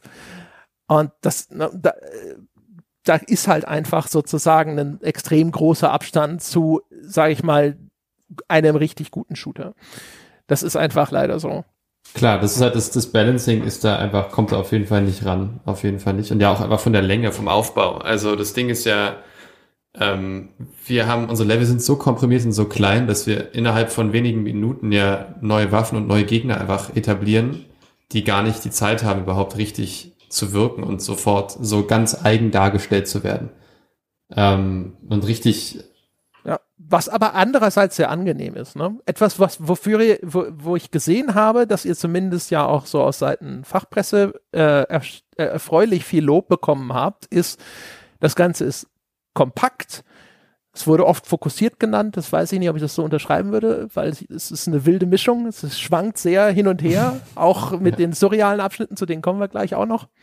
Ähm, aber es ist äh, eben angenehm tight man hat nicht das Gefühl ja. so, ah, und jetzt haben sie hier nochmal 15 Lagerhallen hintereinander mit Gegnern vollgestellt, um auf fünf Stunden Spielzeit zu kommen. Und das ist wirklich extrem löblich, weil die Versuchung ist sicherlich auch immer groß, gerade auch jetzt mit Blick auf die Steam-Reviews, ja. ähm, zu sagen, oh, die Leute erwarten offensichtlich mehr Spielzeit. Und ansonsten kommen sie und sagen, uiuiui, dafür habe ich jetzt 20 Euro bezahlt, das kann ja wohl nicht alles, ne, und so weiter und so fort. Ja, das war, das war für uns keine Option, weil eigentlich ist das gesamte Spiel Raum für Raum alles einzeln und unique halt aufgebaut und jeder Bereich braucht eigene Modelle und alles hat einen eigenen Flair. Wir haben möglichst wenig Sachen reused, jetzt außer die Gebäude selbst. Ähm, diese großen Apartmentgebäude mit ihren Wohnungen drin, natürlich, die wiederholen sich natürlich. Aber eigentlich haben wir versucht, immer alles so abschnittmäßig sehr unique aufzubauen. Also eine große Fabrik als Thema wie die eben aussieht und danach eine Straße, die hochführt und danach ein Rathaus und dann ein Abstieg und dann ein Bahnhof. Das ist alles so Stück für Stück, deswegen, da hätte auch diese 15 Lager hintereinander hätten halt einfach überhaupt null Sinn gemacht und waren auch nie eine Option für uns. Und dadurch ist es natürlich kürzer und wenn du jetzt sagst, manche nennen das fokussiert, du findest es nicht so, aber ja, ist, kommt wahrscheinlich dann aus der Richtung. Ja, genau. Also es ist halt als straff. Ja, also das ja. würde ich sagen. Also ja. das ist extrem angenehm, weil also inzwischen ist eigentlich der Standardzustand, dass die, dass, dass Spiele so ein Hängebauchschwein sind, ne? Geht los und dann so hängt so richtig, durch, genau, ja, richtig, und dann kommt das Ende. Und du denkst dir so zwischendrin so, ja, fünf Stunden weniger hätten es auch getan. Und das hast du halt hier überhaupt nicht. Ja. Ja, das geht mir sehr oft so, ja. Was man vielleicht äh, mal hier kurz einwerfen kann, das ist dann auch eine Brücke zu diesen etwas surrealen Spielabschnitten. Eine Sache, die in meinen Augen oder vielmehr in meinen Ohren äh, dieses Spiel äh, tatsächlich zu einem, also wo das Spiel ganz eigene Akzente setzt, ist der Soundtrack. Äh, der stammt von Lukas Zepf, habe ich gelesen. Und äh, Lukas Zepf, ich kenne ihn nicht persönlich, aber Lukas Zepf, von dem, was ich gelesen habe über ihn und mit ihm, der kommt mir vor wie so ein super faszinierender Künstlertype. Also der, der hat äh, in der Vergangenheit zum Beispiel den Sound gemacht zu einem Krematorium-Kurzfilm, habe ich gesehen. Ein Film, der den, den, den Weg einer Leiche vom, vom Sarg bis äh, in, ins Feuer quasi begleitet. Äh, und der Soundtrack selbst im Spiel, der ist so, den finde ich ganz faszinierend. Der ist mal so, so melodisch, melodisch sphärisch. Mal sind es einfach nur einzelne Beats, die, die rhythmisch gesetzt werden. Manchmal sind es äh, gesungene Lieder. Ich, ich fand das total faszinierend und auch gab dem Ganzen für mich nochmal so einen Mehrwert und eine eigene Ebene. Und da würde mich mal interessieren, gerade weil, also wie gesagt, ich kenne Lukas nicht, aber der kommt mir sehr faszinierend vor. Wie sah denn da die Zusammenarbeit mit dem aus? Äh, habt ihr dem Set Pieces gegeben und gesagt, guck mal hier, schau dir das mal an, Lukas, was kommt dir da so ins Ohr? Komponier mal was? Oder hattest du und, und Steve äh, schon konkretere Vorstellungen, wie das klingen soll und ihm dann gesagt, so, jetzt mach doch mal? Den Lukas habe ich in der siebten Klasse kennengelernt. Ähm, und seitdem sind wir eigentlich beste Freunde und ähm, haben eigentlich, ich jetzt rede ich erst ins Mikrofon, sorry. Ähm, genau, ist quasi eine Kindheitsfreundschaft, die sich über die Jahre gezogen hat, die letzten zehn Jahre. Und wir haben halt schon immer kreativen Quatsch miteinander gemacht, irgendwelche YouTube-Videos und Ambient-EPs und Elektro-Quatsch und äh, Film und immer Projekte. Das ist daraus besteht auch unsere Freundschaft so. Mm. Ähm, und wir wohnen tatsächlich auch zusammen und der hat sich gerade ein Müsli gemacht, während du das gesagt hast. Ganz lustig. Ach nein. Daher kam das Geräusch. Ich habe nämlich schon überlegt, was ist denn das da im Hintergrund? Ich ah. immer so, so ein rhythmisches, so ganz leicht im Hintergrund. äh, ich weiß nicht, ob es unsere Soundfee hier bei The Pod schon rausgemacht hat, aber falls nicht, das ist ja spannend. Okay, gut. Das, das, okay. Die rhythmischen Sounds waren der Komponist. ähm, genau, das heißt, die Zusammenarbeit war, es war halt natürlich offensichtlich, dass er den Soundtrack macht für dieses Game, ähm, was hier sich abspielte in der Entwicklung. Mhm. Er sitzt quasi einen Raum neben mir und macht halt seine Musik und es läuft eigentlich nur so, dass er dann hier rüberkommt und wir stellen uns zusammen hier hin und ich zeige ihm irgendwelche Level und wir beide quatschen dann halt und es ist gar nicht mehr so viel Gequatsche, sondern eigentlich nur so ein sich zunicken und sich verstehen und dann passiert was und ich find's geil und er find's geil und dann ist fertig, so. Mega. Das ist so die Kooperation, deswegen war das einfach, das war sehr, hat sich sehr organisch ergeben und äh, ja, ist ein Hammer-Typ, der macht krasses Zeug. Also No Bloom Now ist sein Künstlername und ähm, ist auf allen Plattformen aktiv und hat den Soundtrack auch gerade veröffentlicht und hat noch zwei ältere IP, äh, EPs und noch ein paar Singles und ist viel Geiles in der Röhre. Also auch sehr Radiohead, Tom York, Apparat, moderat, inspiriertes Zeug. Hat seinen ganz eigenen Flavor und singt und so und ist Hammer. Also ich kann es empfehlen. Ja, war für mich echt ein good Fit für das Spiel, weil das hatte immer sowas, hm, sowas mystisch dystopisches und das ist ja wirklich auf den Kopf getroffen, was das Spiel ja auch will und das waren finde ich immer so mit die stärksten Momente, wenn die Musik mit dazu kam und ja. dann hat es dem ganzen plötzlich so eine Tiefe gegeben, die, wie André vorher beschrieben hat, jetzt vielleicht spielmechanisch nicht immer gegeben war. Und das fand ich sehr faszinierend. Ja. Ich fand, es hat manchmal auch, es ist, erinnert es so ein bisschen an diese 80s Synthie Soundtracks. Ja, ja. Naja, so ein bisschen ist er halt in die Richtung auch gegangen, weil dieses 80er-Thema dann da war. Wir wollten jetzt aber nicht so ein mega Blade Runner Soundtrack machen, so ein, so ein Klischee-Ding mit irgendwelchen Orchesterhits von Hans Zimmer, sondern es sollte immer noch sehr indie und simpel bleiben. So. Ähm, ja. Oder so ein Dune-Soundtrack, wo du bei jedem der einzelnen 21 Spins, wenn du den aufmachst, kommt direkt so ein Das wäre auch, ja. Das wäre, hättest du ein positives Steam-Review von mir bekommen. also nur for the record, du hast gar keinen Review von mir bekommen, weil das klingt jetzt so, als hätte ich da irgendwie ja, einen ja. Hassaufsatz geschrieben. Ja, ja, ich nein, hatte nein, vorhin schon eins von den negativen, da war, habe ich mir schon gedacht, das klingt total. nein, nein, nein. ist okay, ey. das wäre ja auch, der Raum ist schlimm, aber ist okay. Ich habe nichts gemacht. Nee. Reden wir mal ganz kurz über so jetzt oder andere Herleitung. Der Grund, warum ich gesagt habe, mit dem fokussiert, das unterschreibe ich vielleicht so nicht, ist genau, weil ich dachte so, das Spiel hat so es, es, es, es entspricht, glaube ich, deiner Beschreibung gut. Man hat schon das Gefühl, da ist jemand und der hat im Verlauf einer langen Entwicklungsgeschichte verschiedene Leidenschaften entwickelt. Eine ja, große absolut. war offensichtlich Half-Life, eine andere sind dann eben aber auch diese surrealen Abschnitte. Ich habe in Interviews schon gesehen, da wird auf David Lynch verwiesen von dir zum Beispiel. Und ja. dann gibt's eben auch dieses, äh, diesen Intro Teil mit dem äh, DDR-Hintergrund. Es gibt ab und zu auch diese Puzzle-Aspekte. Gerade am Anfang gibt es dieses eine Puzzle, da muss man Rostentferner zusammenmischen. Eins ja. von den typischen Resident Evil Puzzles eigentlich. Ja. Finde zwei Zutaten, pack sie dahin, drück einen Knopf, dann wird daraus was gemacht und wenn du die falschen Zutaten besorgt hast, geht es kaputt.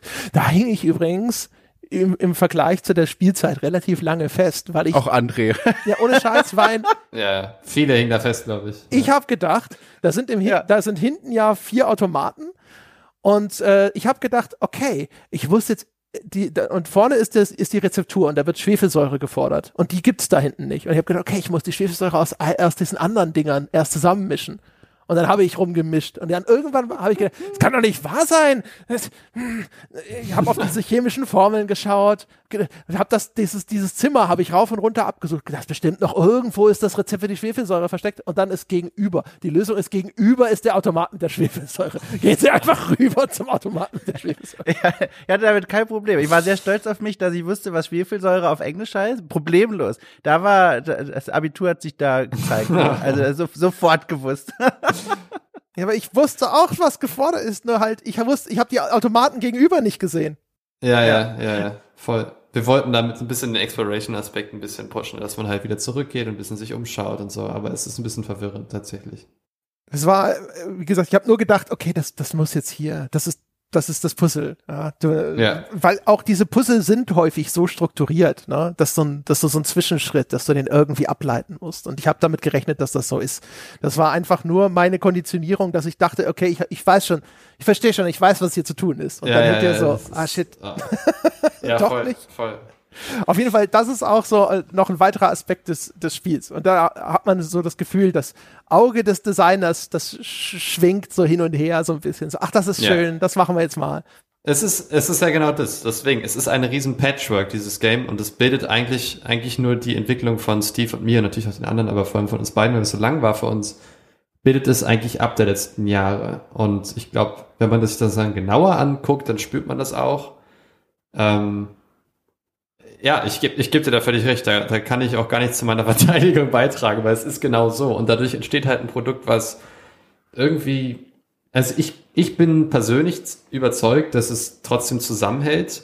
Aber natürlich besteht es aus vielen und zu vielen Einzelaspekten vielleicht, wo dann manchmal so ein bisschen der Fokus verloren gegangen ist und was das Ganze vielleicht ein bisschen schwierig zu verdauen macht, weil man so viele verschiedene Themen hat, die da so zusammenkommen und das war auch für uns dann irgendwann die Schwierigkeit, wie hält man das dann alles zusammen? Wie hat alles noch seinen Platz? Und es ist wie so ein Phasending, dieses Game. Man geht so durch verschiedene Phasen unseres Lebens, aber auch unserer Geschmäcker, aber auch genremäßig.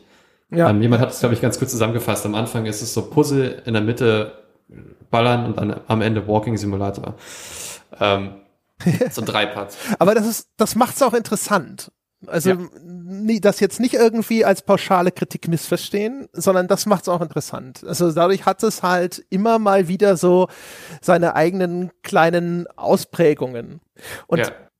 durchaus auch nicht schlecht gemacht ist jetzt sozusagen dieser David Lynch-Teil, weil man im Spiel zwischendrin immer wieder in eine Art riesige Bibliothek geworfen wird. Dann schaltet das Spiel auch in einen Schwarz-Weiß-Modus um.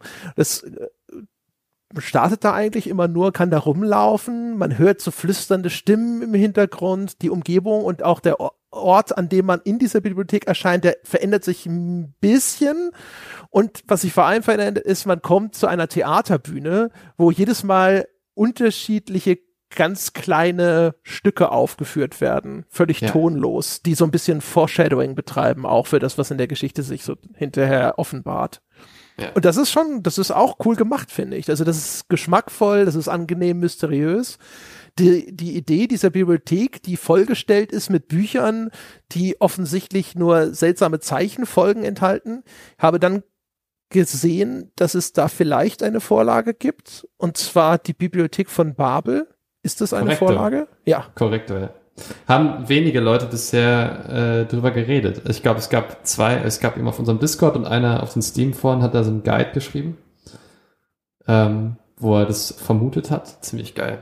Aber ja, genau aber in der Nacherzählung finde ich, hast du André eigentlich den faszinierendsten Teil dieses Abschnitts immer wieder, der sich ja in, in groben Zügen wiederholt, zumindest von der Struktur, erst Bibliothek und dann der Weg zu dem Theater, äh, vergessen oder aufgespart, ich weiß nicht, aber ich möchte an der Stelle sagen, was mich völlig fasziniert hat, war, in dieser Bibliothek gibt es ein riesengroßes Treppenhaus, ne? Also wirklich wahnsinnig hoch, also surreal hoch, man kann nicht das Ende oben und unten sehen.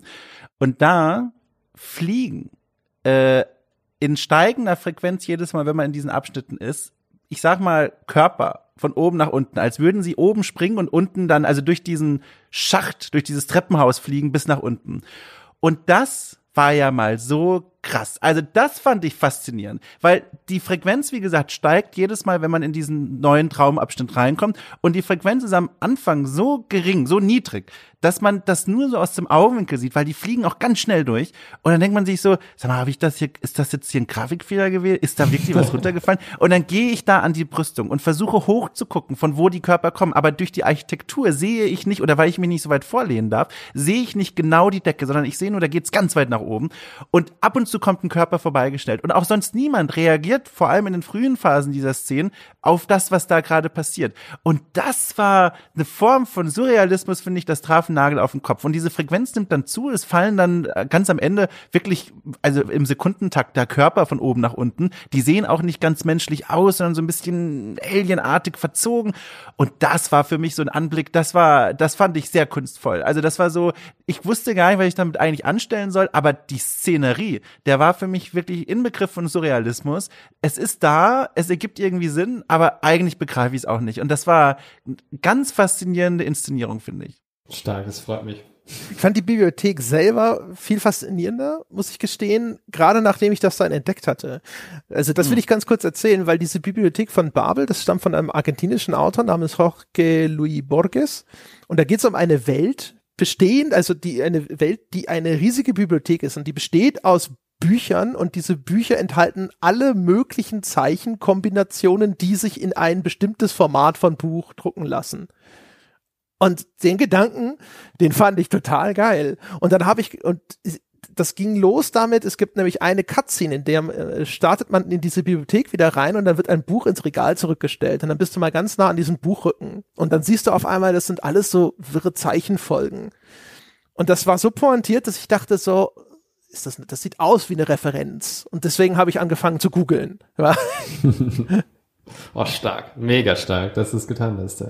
Und ähm, äh, das fand ich total cool. Und es ist auch so geil obskur.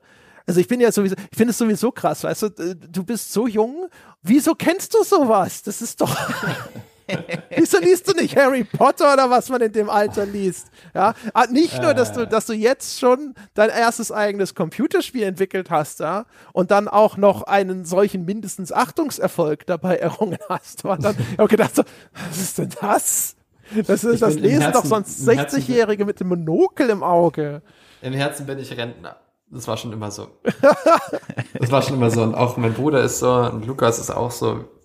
Ist, ja, zieht sich irgendwie durch. Wo, woher kanntest du das? Also hat, ich nehme an, du hattest das gelesen oder? Ich habe das vor, warte mal, wann war das? Das muss 2000. Das ist auch wieder so eine Sache, die halt so mit reingeflossen ist. Äh, das war eben nicht von Anfang an geplant, weißt du. Das ist, das ist so ausprägend, also, also typisch für dieses Spiel. So viele Dinge sind halt so reingeflossen, die einen mal und immer noch extrem interessieren. Und so war das auch mit diesem Buch, beziehungsweise erst mit der Webseite libraryofbaby.info ähm, eine, eine Website, die das simuliert mit einem ziemlich cleveren Algorithmus. Ähm, könnt ihr mal raufgehen, wenn ihr mal Zeit habt, ist mega, nee, ich glaube library of babel.info einfach nur. Ähm, und da hat, es ist an sich einfach so eine Hommage an dieses Buch und an dieses ganze Prinzip von der Kombination von allen möglichen Buchstaben. Und was dabei herauskommt, was so faszinierend ist, dass in dieser Bibliothek, die ja eigentlich hauptsächlich nur voll ist mit Quatsch, mit einfach nur Aneinanderreihung von Buchstaben, irgendwo da drin stehen aber eben auch alle Geschichten, die jemals passiert sind und auch dieses Gespräch, was wir gerade haben und der Chat da in unserem Skype-Fenster und aber eben vielleicht auch dein Leben und dein Leben in allen Varianten und eben alles und alles, alles, alles. Die totale Bibliothek. Und das ist wiederum ein Konzept, was es, glaube ich, schon lange gibt. Äh, die Idee von einer Bibliothek, die quasi unendlich ist, wo nicht eben, die ist eben endlich, aber sie ist gigantisch groß, wo eben alles drin steht. Ein Ort, wo alles Wissen versammelt ist. Und ja, genau, der Borges hat es dann eben zu einem, zu, einem, zu einer kleinen Novelle, zu einer, zu einer Kurzgeschichte dann nochmal so zusammengefasst. Der ist ja selber auch Bibliothekar gewesen und hatte da so ein Fable wo auch für, für dieses ganze Bibliotheksding. Und beschreibt halt diese Welt aus Büchern und diese Bewohner, die Bibliothekare, die da wohnen und ähm, das Fallen der Menschen ist auch alles so ein bisschen aus dieser Welt entstanden und so ein bisschen, es ist sehr verschränktes Zeug alles, aber genau. Wenn man das, das es gibt eben das Buch von ihm, The Library of Babel. Und das ist sehr, sehr kurz. Man kann es, glaube ich, sogar online lesen, wenn man möchte, aber ich würde empfehlen, so ein kleines Taschenbuch zu kaufen. Das kostet nicht viel. Ähm, kle schöne kleine Sache, die man sich in den Schrank stellen kann und äh, immer mal wieder reinlesen, weil das ist so super atmosphärisch und am liebsten würde ich ein Game machen, was in dieser Bibliothek nur spielt, weil es so, äh, es ist unglaublich faszinierend und ähm, kann man jetzt gar nicht beschreiben. Aber genau, da, da, ja, das hat sich so ergeben. Über diese Website habe ich das entdeckt und dann habe ich mir das Buch bestellt. Das war, glaube ich, 2017 oder so oder 16, ich weiß es auch nicht mehr. Irgendwie so. So geil, wie so quasi autobiografische Marker sich in das Spiel schleichen. Voll. Irgendwie schon. Voll. Ja. Das finde ja. ich total geil. Und ich fand, ich finde die Idee ist halt super faszinierend. Ich habe danach sofort gedacht, so, boah, jetzt will ich auch mehr wissen über diesen Bibliotheksraum im Spiel. Ja, also wie ist der interpretiert im Spiel? Ne? Was hat er sich dabei gedacht? Was hast du draus gemacht und so weiter und so fort? Also das, äh, das war zum Beispiel echt super. Die fallenden Körper habe ich sofort, habe ich übrigens, äh, ich hatte sofort äh, eine 9/11 Erinnerung. oh, krass. Krass. Ich auch, ich auch. Ja, musste ich auch denken. Sehr, ja, ja. Mhm. ja musste ich sehr dran denken an die Bilder von den Leuten, die dann da von den Twin Towers runterspringen. Ja, das ist tatsächlich, als es dann drin war im Spiel und haben wir mal so getestet, bin ich da so rumgelaufen, auf einmal fiel da was rum, das hatte was total äh, Grausames irgendwie. Es sieht halt nach, nach Suizid aus, ne? Es ist halt, ja, ist halt heftig. Und so ist es auch tatsächlich gedacht. ist halt ja so verstörend, ja es, es schreit halt niemand. Das ist halt das Ding. Es ist ein, ein selbstbestimmter Sturz. So, so, so sieht das aus. Und ja. das ist das, was den Blick drauf fesselt und einen das nicht begreifen lässt, was da gerade passiert. Es ist nicht random. Es macht Sinn. Es ist jetzt nicht, dass ich jetzt einfach random Sachen da kombiniert habe. Es, ja. es hat schon, hat schon Sinn, aber ich finde es irgendwie schade, das jetzt so vorwegzunehmen, so zu erklären. Deswegen mache ich es lieber nicht. Ja. Ähm, aber genau, das hat was, was sehr Suizidales und was sehr Grausames irgendwie. Und das, genau das soll es auch sein. So, vielleicht kann ich so viel sagen. Äh, ist es denn, also erklärt es sich demjenigen, der das Spiel spielt und alles liest, was es zu ihm anbietet, oder müsstest du quasi vorgreifen, um es zu erklären? Auf Inhalte, die jetzt für spätere Teile oder sowas.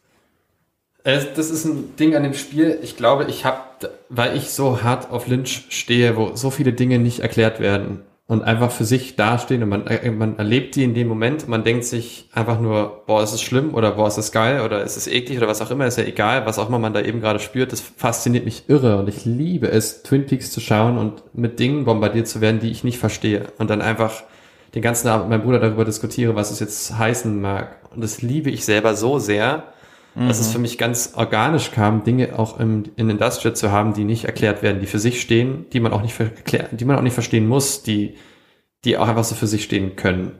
Und das vermisse ich sehr oft in Spielen, muss ich ganz ehrlich sagen.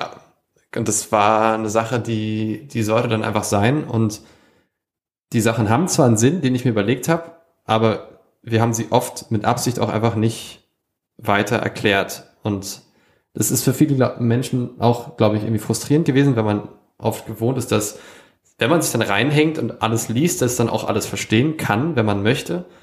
Aber diese Dinge, die vor allem sich auch in der Bibliothek abspielen, würde man sich wahrscheinlich eher rausinterpretieren können, wenn man die Gesamtgeschichte sich nochmal anguckt, wird einem klar, warum Dinge, warum der Körper fallen und warum es immer mehr werden und warum es so grausam aussieht und Genau, aber es ist halt eine Form von Konsum, der auch nicht für jeden was ist. Und manche denken sich dann, hä, ist doch doof, ich wollte es jetzt eigentlich verstehen, ich habe dafür Geld gezahlt und alle denken sich, geil, jetzt kann ich drüber nachdenken. Das ist was total Subjektives, glaube ich. Ähm, wo man vielleicht, ja, ist eine Geschmacksfrage, genau. Das, das ist eine Geschmacksfrage, klar.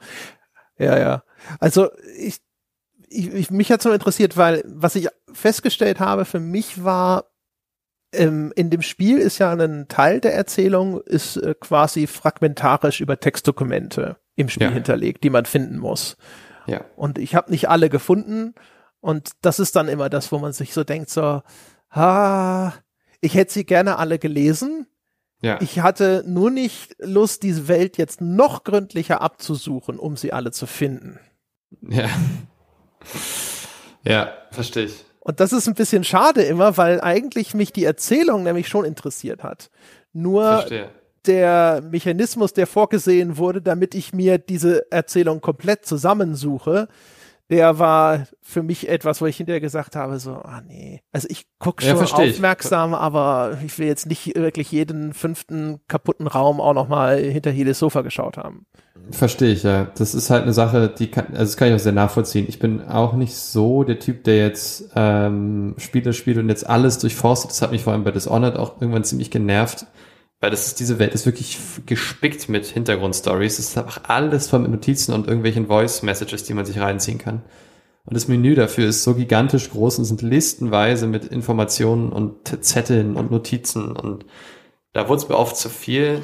Wir haben pro Level, glaube ich, immer so drei oder, oder vier versteckt. Äh, was heißt versteckt? Manchmal sind die ein bisschen offensichtlicher, manchmal nicht. Ähm, und es war schon so gedacht, dass die Dinge, die da drin sind, jetzt nicht, nicht 100% wichtig sind, um einfach nur Noras Geschichte zu verstehen. Das ist ja geklärt durch die Synchronsprecher-Sachen und durch die Cutscenes, die man ja dann sich anguckt, wo man ja, die kann man inzwischen dann auch bald überspringen, wenn man möchte, um nochmal ein zweites Mal zu spielen. Ähm, aber genau, wir haben es, haben es quasi unterteilt in erste Layer ist quasi Noras Story, wird erklärt durch die Synchronsprecher-Sachen, sie, Brent und Walter. Zweite Layer ist so Hintergrundgeschichte zur Story, äh, zu der Stadt und so weiter und so fort und so ein bisschen zu Weiterzeug, aber eher so zur Umgebung, zu Atlas und was ist da passiert, das sind die Notizen. Und die dritte Ebene ist eben dieses Bibliotheksding und die großen Figuren, die am Horizont einem manchmal erblicken, die eben nicht erklärt sind. Ähm, das klang für uns ganz gut, aber ich kann es auch voll verstehen, dass man das dann spielt und sich denkt, boah, keine Lust, jetzt nochmal das ganze Gebäude dazu durchsuchen nach einer Notiz. Ich würde aber trotzdem gern verstehen, warum jetzt hier diese, keine Ahnung, diese, die Mauer gebaut wurde. Ähm, ja. Ja, das ist, ist wahrscheinlich nicht so ganz ausbalanciert. Wahrscheinlich hätte man noch mehr durch, sag ich mal, auf der ersten Ebene erklären müssen, um da eine Grundbefriedigung zu schaffen. Die, weißt du? die Items sind halt auch nicht irre auffällig, ne? Diese Textfragmente, die man da finden kann. Das sind einfach so diese Papierstäpelchen, die da rumliegen ja. und die sind, die verschwinden ganz gut in der Umgebung. Also ich da hatte ich schon den Fall. Wir haben so einen Glow rumgemacht. Ja, aber also zumindest für, für meine Begriffe war es häufig so, dass ich dann dachte so, ach, da liegt ja auf dem Tisch liegt ja was. Ja, und du bist schon so halb dran vorbeigelaufen. Ja. Ähm, die hätten, für, zumindest für mich hätten sie gerne noch auffälliger sein dürfen. Oder so eine Anzeige, so in dem Bereich hier, ne, da ist noch was oder sonst irgendwie. Verstehe, ja. Das ist ein gutes Feedback. Das kann man sich mal aufschreiben. Aber es ist schon, also ich finde, die, die, die Komposition ist echt ganz, ganz cool. Also gerade, wie gesagt, die Bibliotheksgeschichte, das fand ich super. Auch gerade, weil das so kryptisch war. Das erfüllt auch genau das, was du vorhin dann ähm, zitiert hast von dem Chat, wie heißt der, Felisek? Ja, richtig. Mhm. Also da war der Wunsch nach mehr Informationen war vorhanden. Das hat mich sehr fasziniert, dieser Raum und was der ist und was er macht und was er darstellt und äh, wo er herkommt und so weiter und so fort. Das fand ich total interessant. Dafür gab es jetzt leider nicht wahnsinnig viel, aber das ist noch, der, da, da, kann man ja noch dran anknüpfen. Absolut. Ja. Ähm, was auch gut gemacht war, was ich überraschend fand, ist die, es gibt noch eine Figur, der man begegnet, nämlich Brent, der Anfang, das hat mich übrigens verwirrt, der rettet einen ja am Anfang, glaube ich, weil er so einen Roboter abschießt, ne? Genau, der killt zwei Roboter, richtig. Ja. Aber sitzt Brent nominell nicht im Rollstuhl? Ja, der fährt auch an, kommt auch angefahren. Irgendwie diese erste Begegnung sieht gar nicht so aus. Also doch, doch, der sitzt da im echt? Rollstuhl, äh, der ist da hochgefahren. Ja, ja, der sitzt da. Ach, das ja. überhaupt nicht. Hab, für mich war das so ein Typ, der steht da oben, sagt was und geht weg. Und ich dann hinterher dachte ich, ist das, war das der gleiche Typ oder war das, muss das doch der gleiche Typ gewesen sein? Aber der war doch da oben. Und wieso treffe ich ihn nicht? Wieso tut er so, als könnte er nicht raus, wenn er da hinten schon irgendwelche Roboter abschießen kann für mich? Wieso treffe ich den nicht? Ja, ja, voll. Er ist halt so ein bisschen da so hinter so ein paar Pflanzen, sieht man nicht so richtig, dass er sitzt, aber man, er kommt so angefahren, man hört auch so Motorgeräusche.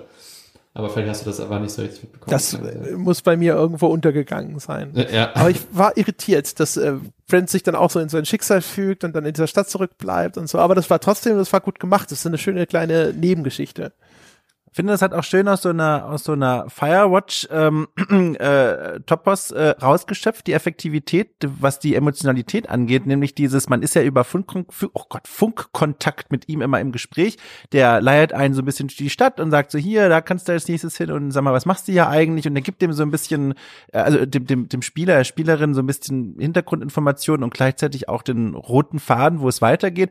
Und in mir zumindest ist dann schon das Bedürfnis gewachsen, dieser Person dann auch mal zu begegnen begegne und wenigstens mal zu sagen, hier, ja, cool, ne, lernen wir uns mal persönlich kennen. Und so richtig passiert das ja nicht. Und das äh, ist, finde ich, auch finde ich, ganz eine effektive Art, so eine Geschichte zu erzählen, weil dann lässt man ihn ja zurück, man fährt aus der Stadt raus, hat noch da seinen letzten Wunsch, den man da erfüllen kann, wenn man übrigens, naja, dazu gleich mehr, äh, äh, man hat diesen letzten Wunsch und das fand ich auch höchst effektiv und gab dem Ganzen für mich zumindest nochmal so eine emotionale Tiefe, die das dann auch wieder noch wertiger gemacht hat, weil ich habe auch wie André, wie gesagt, habe ich auch gedacht, so, okay, als Shooter, also ist jetzt nichts, was ich mir irgendwie nachts unter das Bett lege oder so oder, oder das Kopfkissen, aber durch durch diese Geschichten halt wurde das halt dann nochmal, hat das eine Tiefe bekommen, die ich sehr wertgeschätzt habe. Und jetzt ganz kurz noch zu diesem Brand, da habe ich nämlich auch noch mal eine Frage. Das fand ich ja auch, da habe ich ja auch kurz gedacht, also liegt's an mir, liegt's am Leveldesign oder beides? Ähm, ich würde mich selbst kurz für Kontext als ruhigen Spieler beschreiben, als als umsichtigen Spieler, als einer, der sich umguckt. Äh, und dann sagt er ja hier, nimm doch mal mein Foto da mit äh, aus meinem Greenhouse und bring das da zum Grab meiner Frau und stell das da bitte ab, wird mir viel bedeuten. Ich sag natürlich als mitfühlender Mensch klare Sache. Es mache ich auf jeden Fall, bevor ich hier das Spiel beende. So, dann komme ich in den letzten letzten Bereich des Spiels und ich habe vor mir zwei Wege. Äh, einer nach rechts in eine Kapelle rein und einer geradeaus. Und was macht der doofe Dom? Und das ist jetzt die Frage. Ist er wirklich so doof oder, oder ist das, liegt das Problem am Level? Ich bin zuerst in die Kapelle rein. Und was dann natürlich passiert ist, das Spiel sagt so, jetzt quasi abspannen, jetzt wird alles aufgelöst. Und die ganze Zeit habe ich mir gedacht, kann ich noch mal ganz kurz raus? Nein.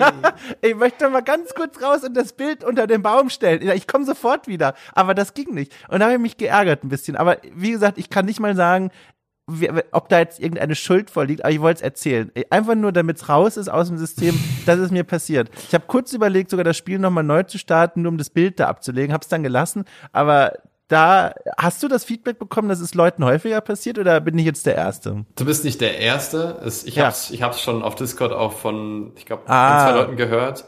Auf dem Steam-Forum gab es, glaube ich, auch mal jemanden, der hat es nochmal gesagt. Also es ist nicht, dass jetzt alle sagen, hä, Foto habe ich noch nie gesehen. Also es haben einige hingestellt und ich glaube, das Achievement dafür haben auch einige, aber trotz, ich glaube, warte mal, ich wollte es gerade nochmal nachgucken, wie viel haben das eigentlich. Aber ist halt faszinierend, Fall. ne? Ich kann mir vorstellen, so als Level-Designer dann, man denkt da vielleicht gar nicht so sehr dran, dass man das vielleicht anders noch gestalten könnte, dieses Areal, damit klarer ist, äh, wo man zuerst abbiegen sollte, wenn man das Bild abstellt. Das sind so Kleinigkeiten, glaube ich, die fallen einem dann ein, wenn man das Feedback bekommt. Ja, 20 Prozent aller Spieler und Spielerinnen haben das gemacht. Aber ja, ich, ich gehöre nicht dazu. Abgesehen davon haben auch überhaupt nur, ähm, warte mal, 36 Prozent des Spiels überhaupt beendet. Insofern verstehe ja, nicht, wie du das dem Brand antun konntest. Hat uns ja, immer hör doch auf, André. Hör auf, ja. ich starte das Spiel gleich. Und ich, das Foto, ich, ich, erinnere dich, wie glücklich äh, Hör auf, auf du, Foto. ich musste, da, ich, wie gesagt, ich bin emotionaler Mensch, mir hat das getroffen, dass ich das ihm nicht erfüllt habe. Bin dann aufgestanden und habe dann erstmal mich in einen anderen Raum gesetzt. Ich brauchte Abstand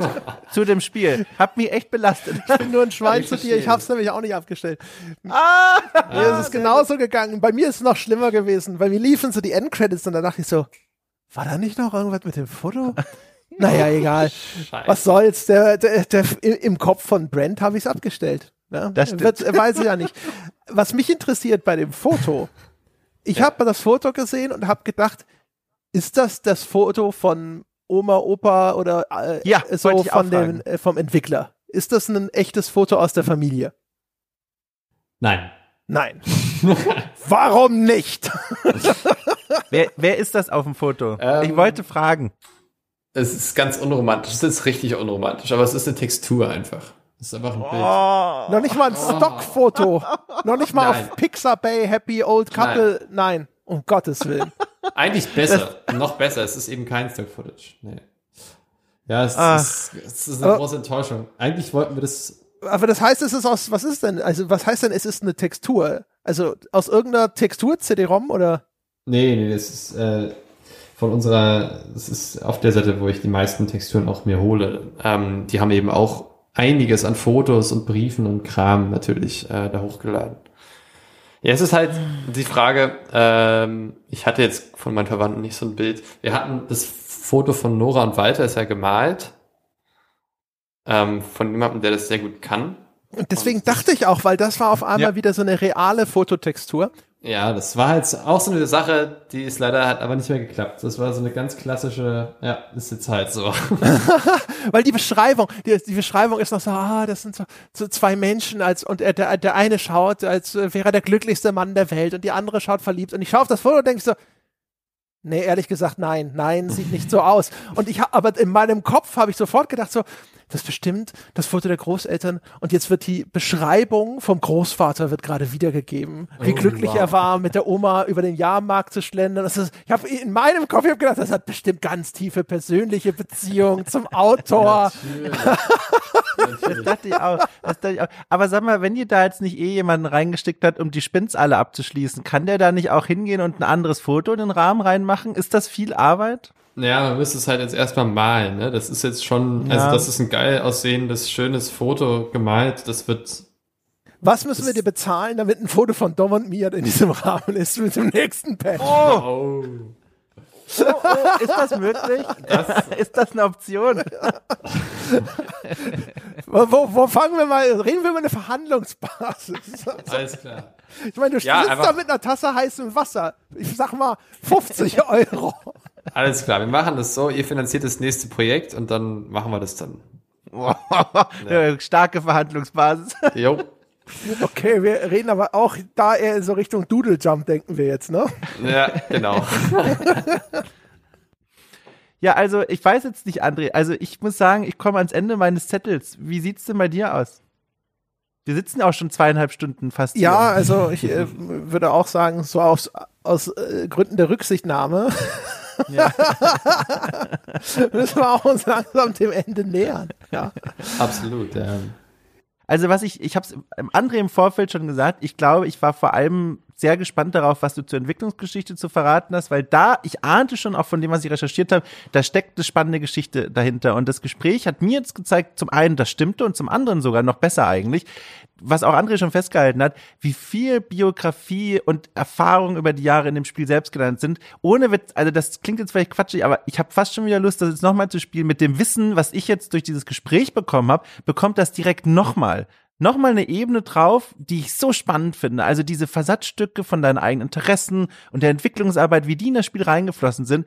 Ich finde das sehr interessant. Also wirklich, das, das spricht mich sehr an, was du da alles dazu erzählt hast. Mega, das freut mich. Das ist wahrscheinlich auch so zusammengefasst, ähm, also es ist eine gute Zusammenfassung. Es ist an sich so ein, eine riesen, eine riesen Lernexperience für uns gewesen, wo wir uns echt einfach ausprobieren konnten und einfach mal geguckt haben, wie weit kann man das jetzt treiben mit dem Wissen, mit dem, mit dem wenigen, was man hat ähm, und am Ende ist was rausgekommen, was, was Leute mit hohen Erwartungen natürlich, was das einfach nicht delivern kann. Und andere dieses sich da vielleicht warm erinnert fühlen an Half-Life und andere sich freuen über ein paar surreale Sachen. Und am Ende des Tages, wenn wir damit keinen Minus machen und einfach die Erfahrung gesammelt haben, bin ich absolut happy. So. Und ich freue mich einfach da einfach natürlich auch in Zukunft ein Projekt zu machen, was wesentlich fokussierter ist und was nicht so all over the place versucht, alles irgendwie so mitzumachen, sondern was einfach von Anfang an klar gedacht ist und eine Sache verfolgt. Und darauf habe ich richtig Bock. Cool. Ich bin echt gespannt. Also mega Respekt vor der Leistung. Ich, ja. ich finde, ähm, das Ding ist schon so ein bisschen so ein Frankenstein. Aber, ja, aber wie beim Original, dass es lebt, ist ein Wunder. Ne? Und eine Riesenleistung. Und du hast immerhin, du hast den Drachen steigen lassen bei Gewitter und der Blitz hat wirklich eingeschlagen. Das Ding ist wirklich aufgestanden. Ne? Ist, ja. Ich hoffe, es klingt so nett, wie es gemeint ist. Es ist wirklich äh, beeindruckend und es ist auch gerade deswegen tut es, tut interessant, es. das äh, zu spielen. wenn man so zwischendrin irgendwie, dann schlägt es wieder so seinen Haken und man denkt, was macht es denn da? Was, wo will es denn jetzt hin? Warum? Ja, aber dann denkt man sich, ja, so, hat es trotzdem, hat es ganz gut gemacht, ist ganz cool. Das hat mir echt äh, gut gefallen. Also und wirklich äh, Hut ab, Hut ab, Hut ab. Also gerade, mein Gott, hätte ich doch mal in dem Alter sowas gemacht, ne? Scheiße. War aber in deinem, als du so, ich will einfach mal schätzen, als du so alt warst wie ich, war das vielleicht auch nochmal so Tool-mäßig nochmal eine andere Hausnummer irgendwie. Ja, das sagst du jetzt so, das ist schon nett gemeint, aber ihr habt, ihr habt ja noch nicht mal, ihr habt ja noch nicht mal André, wenn André heutzutage, ich würde so wahrscheinlich im Asset Store einkaufen gehen. Wäre auch, wäre auch voll okay. Machen viele so. Wenn, wenn der Inhalt dann trotzdem geil ist, ist ja okay, so. Also. Das wäre ja auch nicht gesagt. Naja. Also auf jeden Fall. Dann, ich danke dir. Ich danke dir. Ich danke dir, dass du dir die Zeit genommen hast, hier mit uns über das Spiel zu sprechen. Ich bin äh, hochgespannt, was du dir als nächstes einfallen lässt. Ich hoffe, ihr äh, übertreibt nicht mit den Learnings, ja? Nee. Werdet, werdet nicht zu gestreamlined. Denkt daran, das, das Spiel in Düsseldorf anzusiedeln. Ey. Heidelberg, Heidelberg, Heidelberg ich, bitte, oder ich führe dich durch die Gassen, ich zeig dir, wo es gruselig ist. Also, wenn das keine Einladung ist. nee, äh, nein, auf keinen Fall. Wir, wir, werden, wir, werden, wir werden unseren Fokus da auch behalten, wo wir ihn haben wollen. Das ist ein bisschen edgy, ein bisschen artsy, ein bisschen anders und ähm, das wird, das wird sich nicht ändern. Das ist nur die Frage, wie man das das nächste Mal finanziert auf eine smarte Weise irgendwie. Aber da, da gibt's Lösungen. Da, das kriegt man hin. Okay. Nice. Also, meine Damen und Herren, David Jungnickel Bleakmill, merken Sie sich diesen Namen, kaufen Sie Industria, damit Sie irgendwann ein Spiel in Heidelberg und oder Düsseldorf können. Mega, sehr gut. Danke dir. Und danke dir, Tom. Äh, Dom, sorry. Ich nehme beides, aber im Zweifel Dom äh, ist richtig. so, und danke an euch da draußen fürs Zuhören. Das war's für dieses Mal. Industria findet ihr auf Steam. Habt ihr eine Homepage eigentlich? Gibt es irgendwas, was du pluggen willst? Einen Twitter-Account oder sonst was? Twitter-Account ist super, ja. Da, da, ist einfach Industria. Twitter ist super. Okay. Super, super. Ist das at Industria? Das war doch nicht mehr frei. Es ist irgendwie, ich glaube, Ad ist, ich glaube, es ist Join Industria. Nee, das war nicht frei. Industria Game war auch nicht frei. Das gehört irgendein Dude, der hat vor zehn Jahren meinen Account gemacht und mm, ist inaktiv. oh, Account Grabbing. Ja, voll. ja, einfach Industrial, Join Industrial, glaube ich, auf, auf, auf Twitter oder Bleakmill gibt's da okay. auch. Gut. Super. So, da ist es das zu finden. Wenn ihr uns was Gutes tun wollt, meine Damen und Herren, ihr könnt uns folgen auf Spotify, ihr könnt uns nett bewerten auf iTunes, uns ein paar nette Worte dazu schreiben, das freut uns sehr. Ihr könnt euch selber einen Gefallen tun und Abonnent des Podcasts werden, das könnt ihr machen unter gamespodcast.de slash abo oder ihr könnt es tun auf patreon.com slash auf ein Bier und seit neuestem könnt ihr es auch direkt tun, einfach über Apple, falls ihr Apple-User seid. Kleine Warnung, dort ist es teurer als woanders, weil Apple einen größeren Anteil an unseren Einnahmen frisst. Ansonsten könnte man uns sprechen über Gott und die Welt und über diese Folge unter forum.gamespodcast.de. Das war's für diese Woche. Wir hören uns nächste Woche wieder. Bis dahin.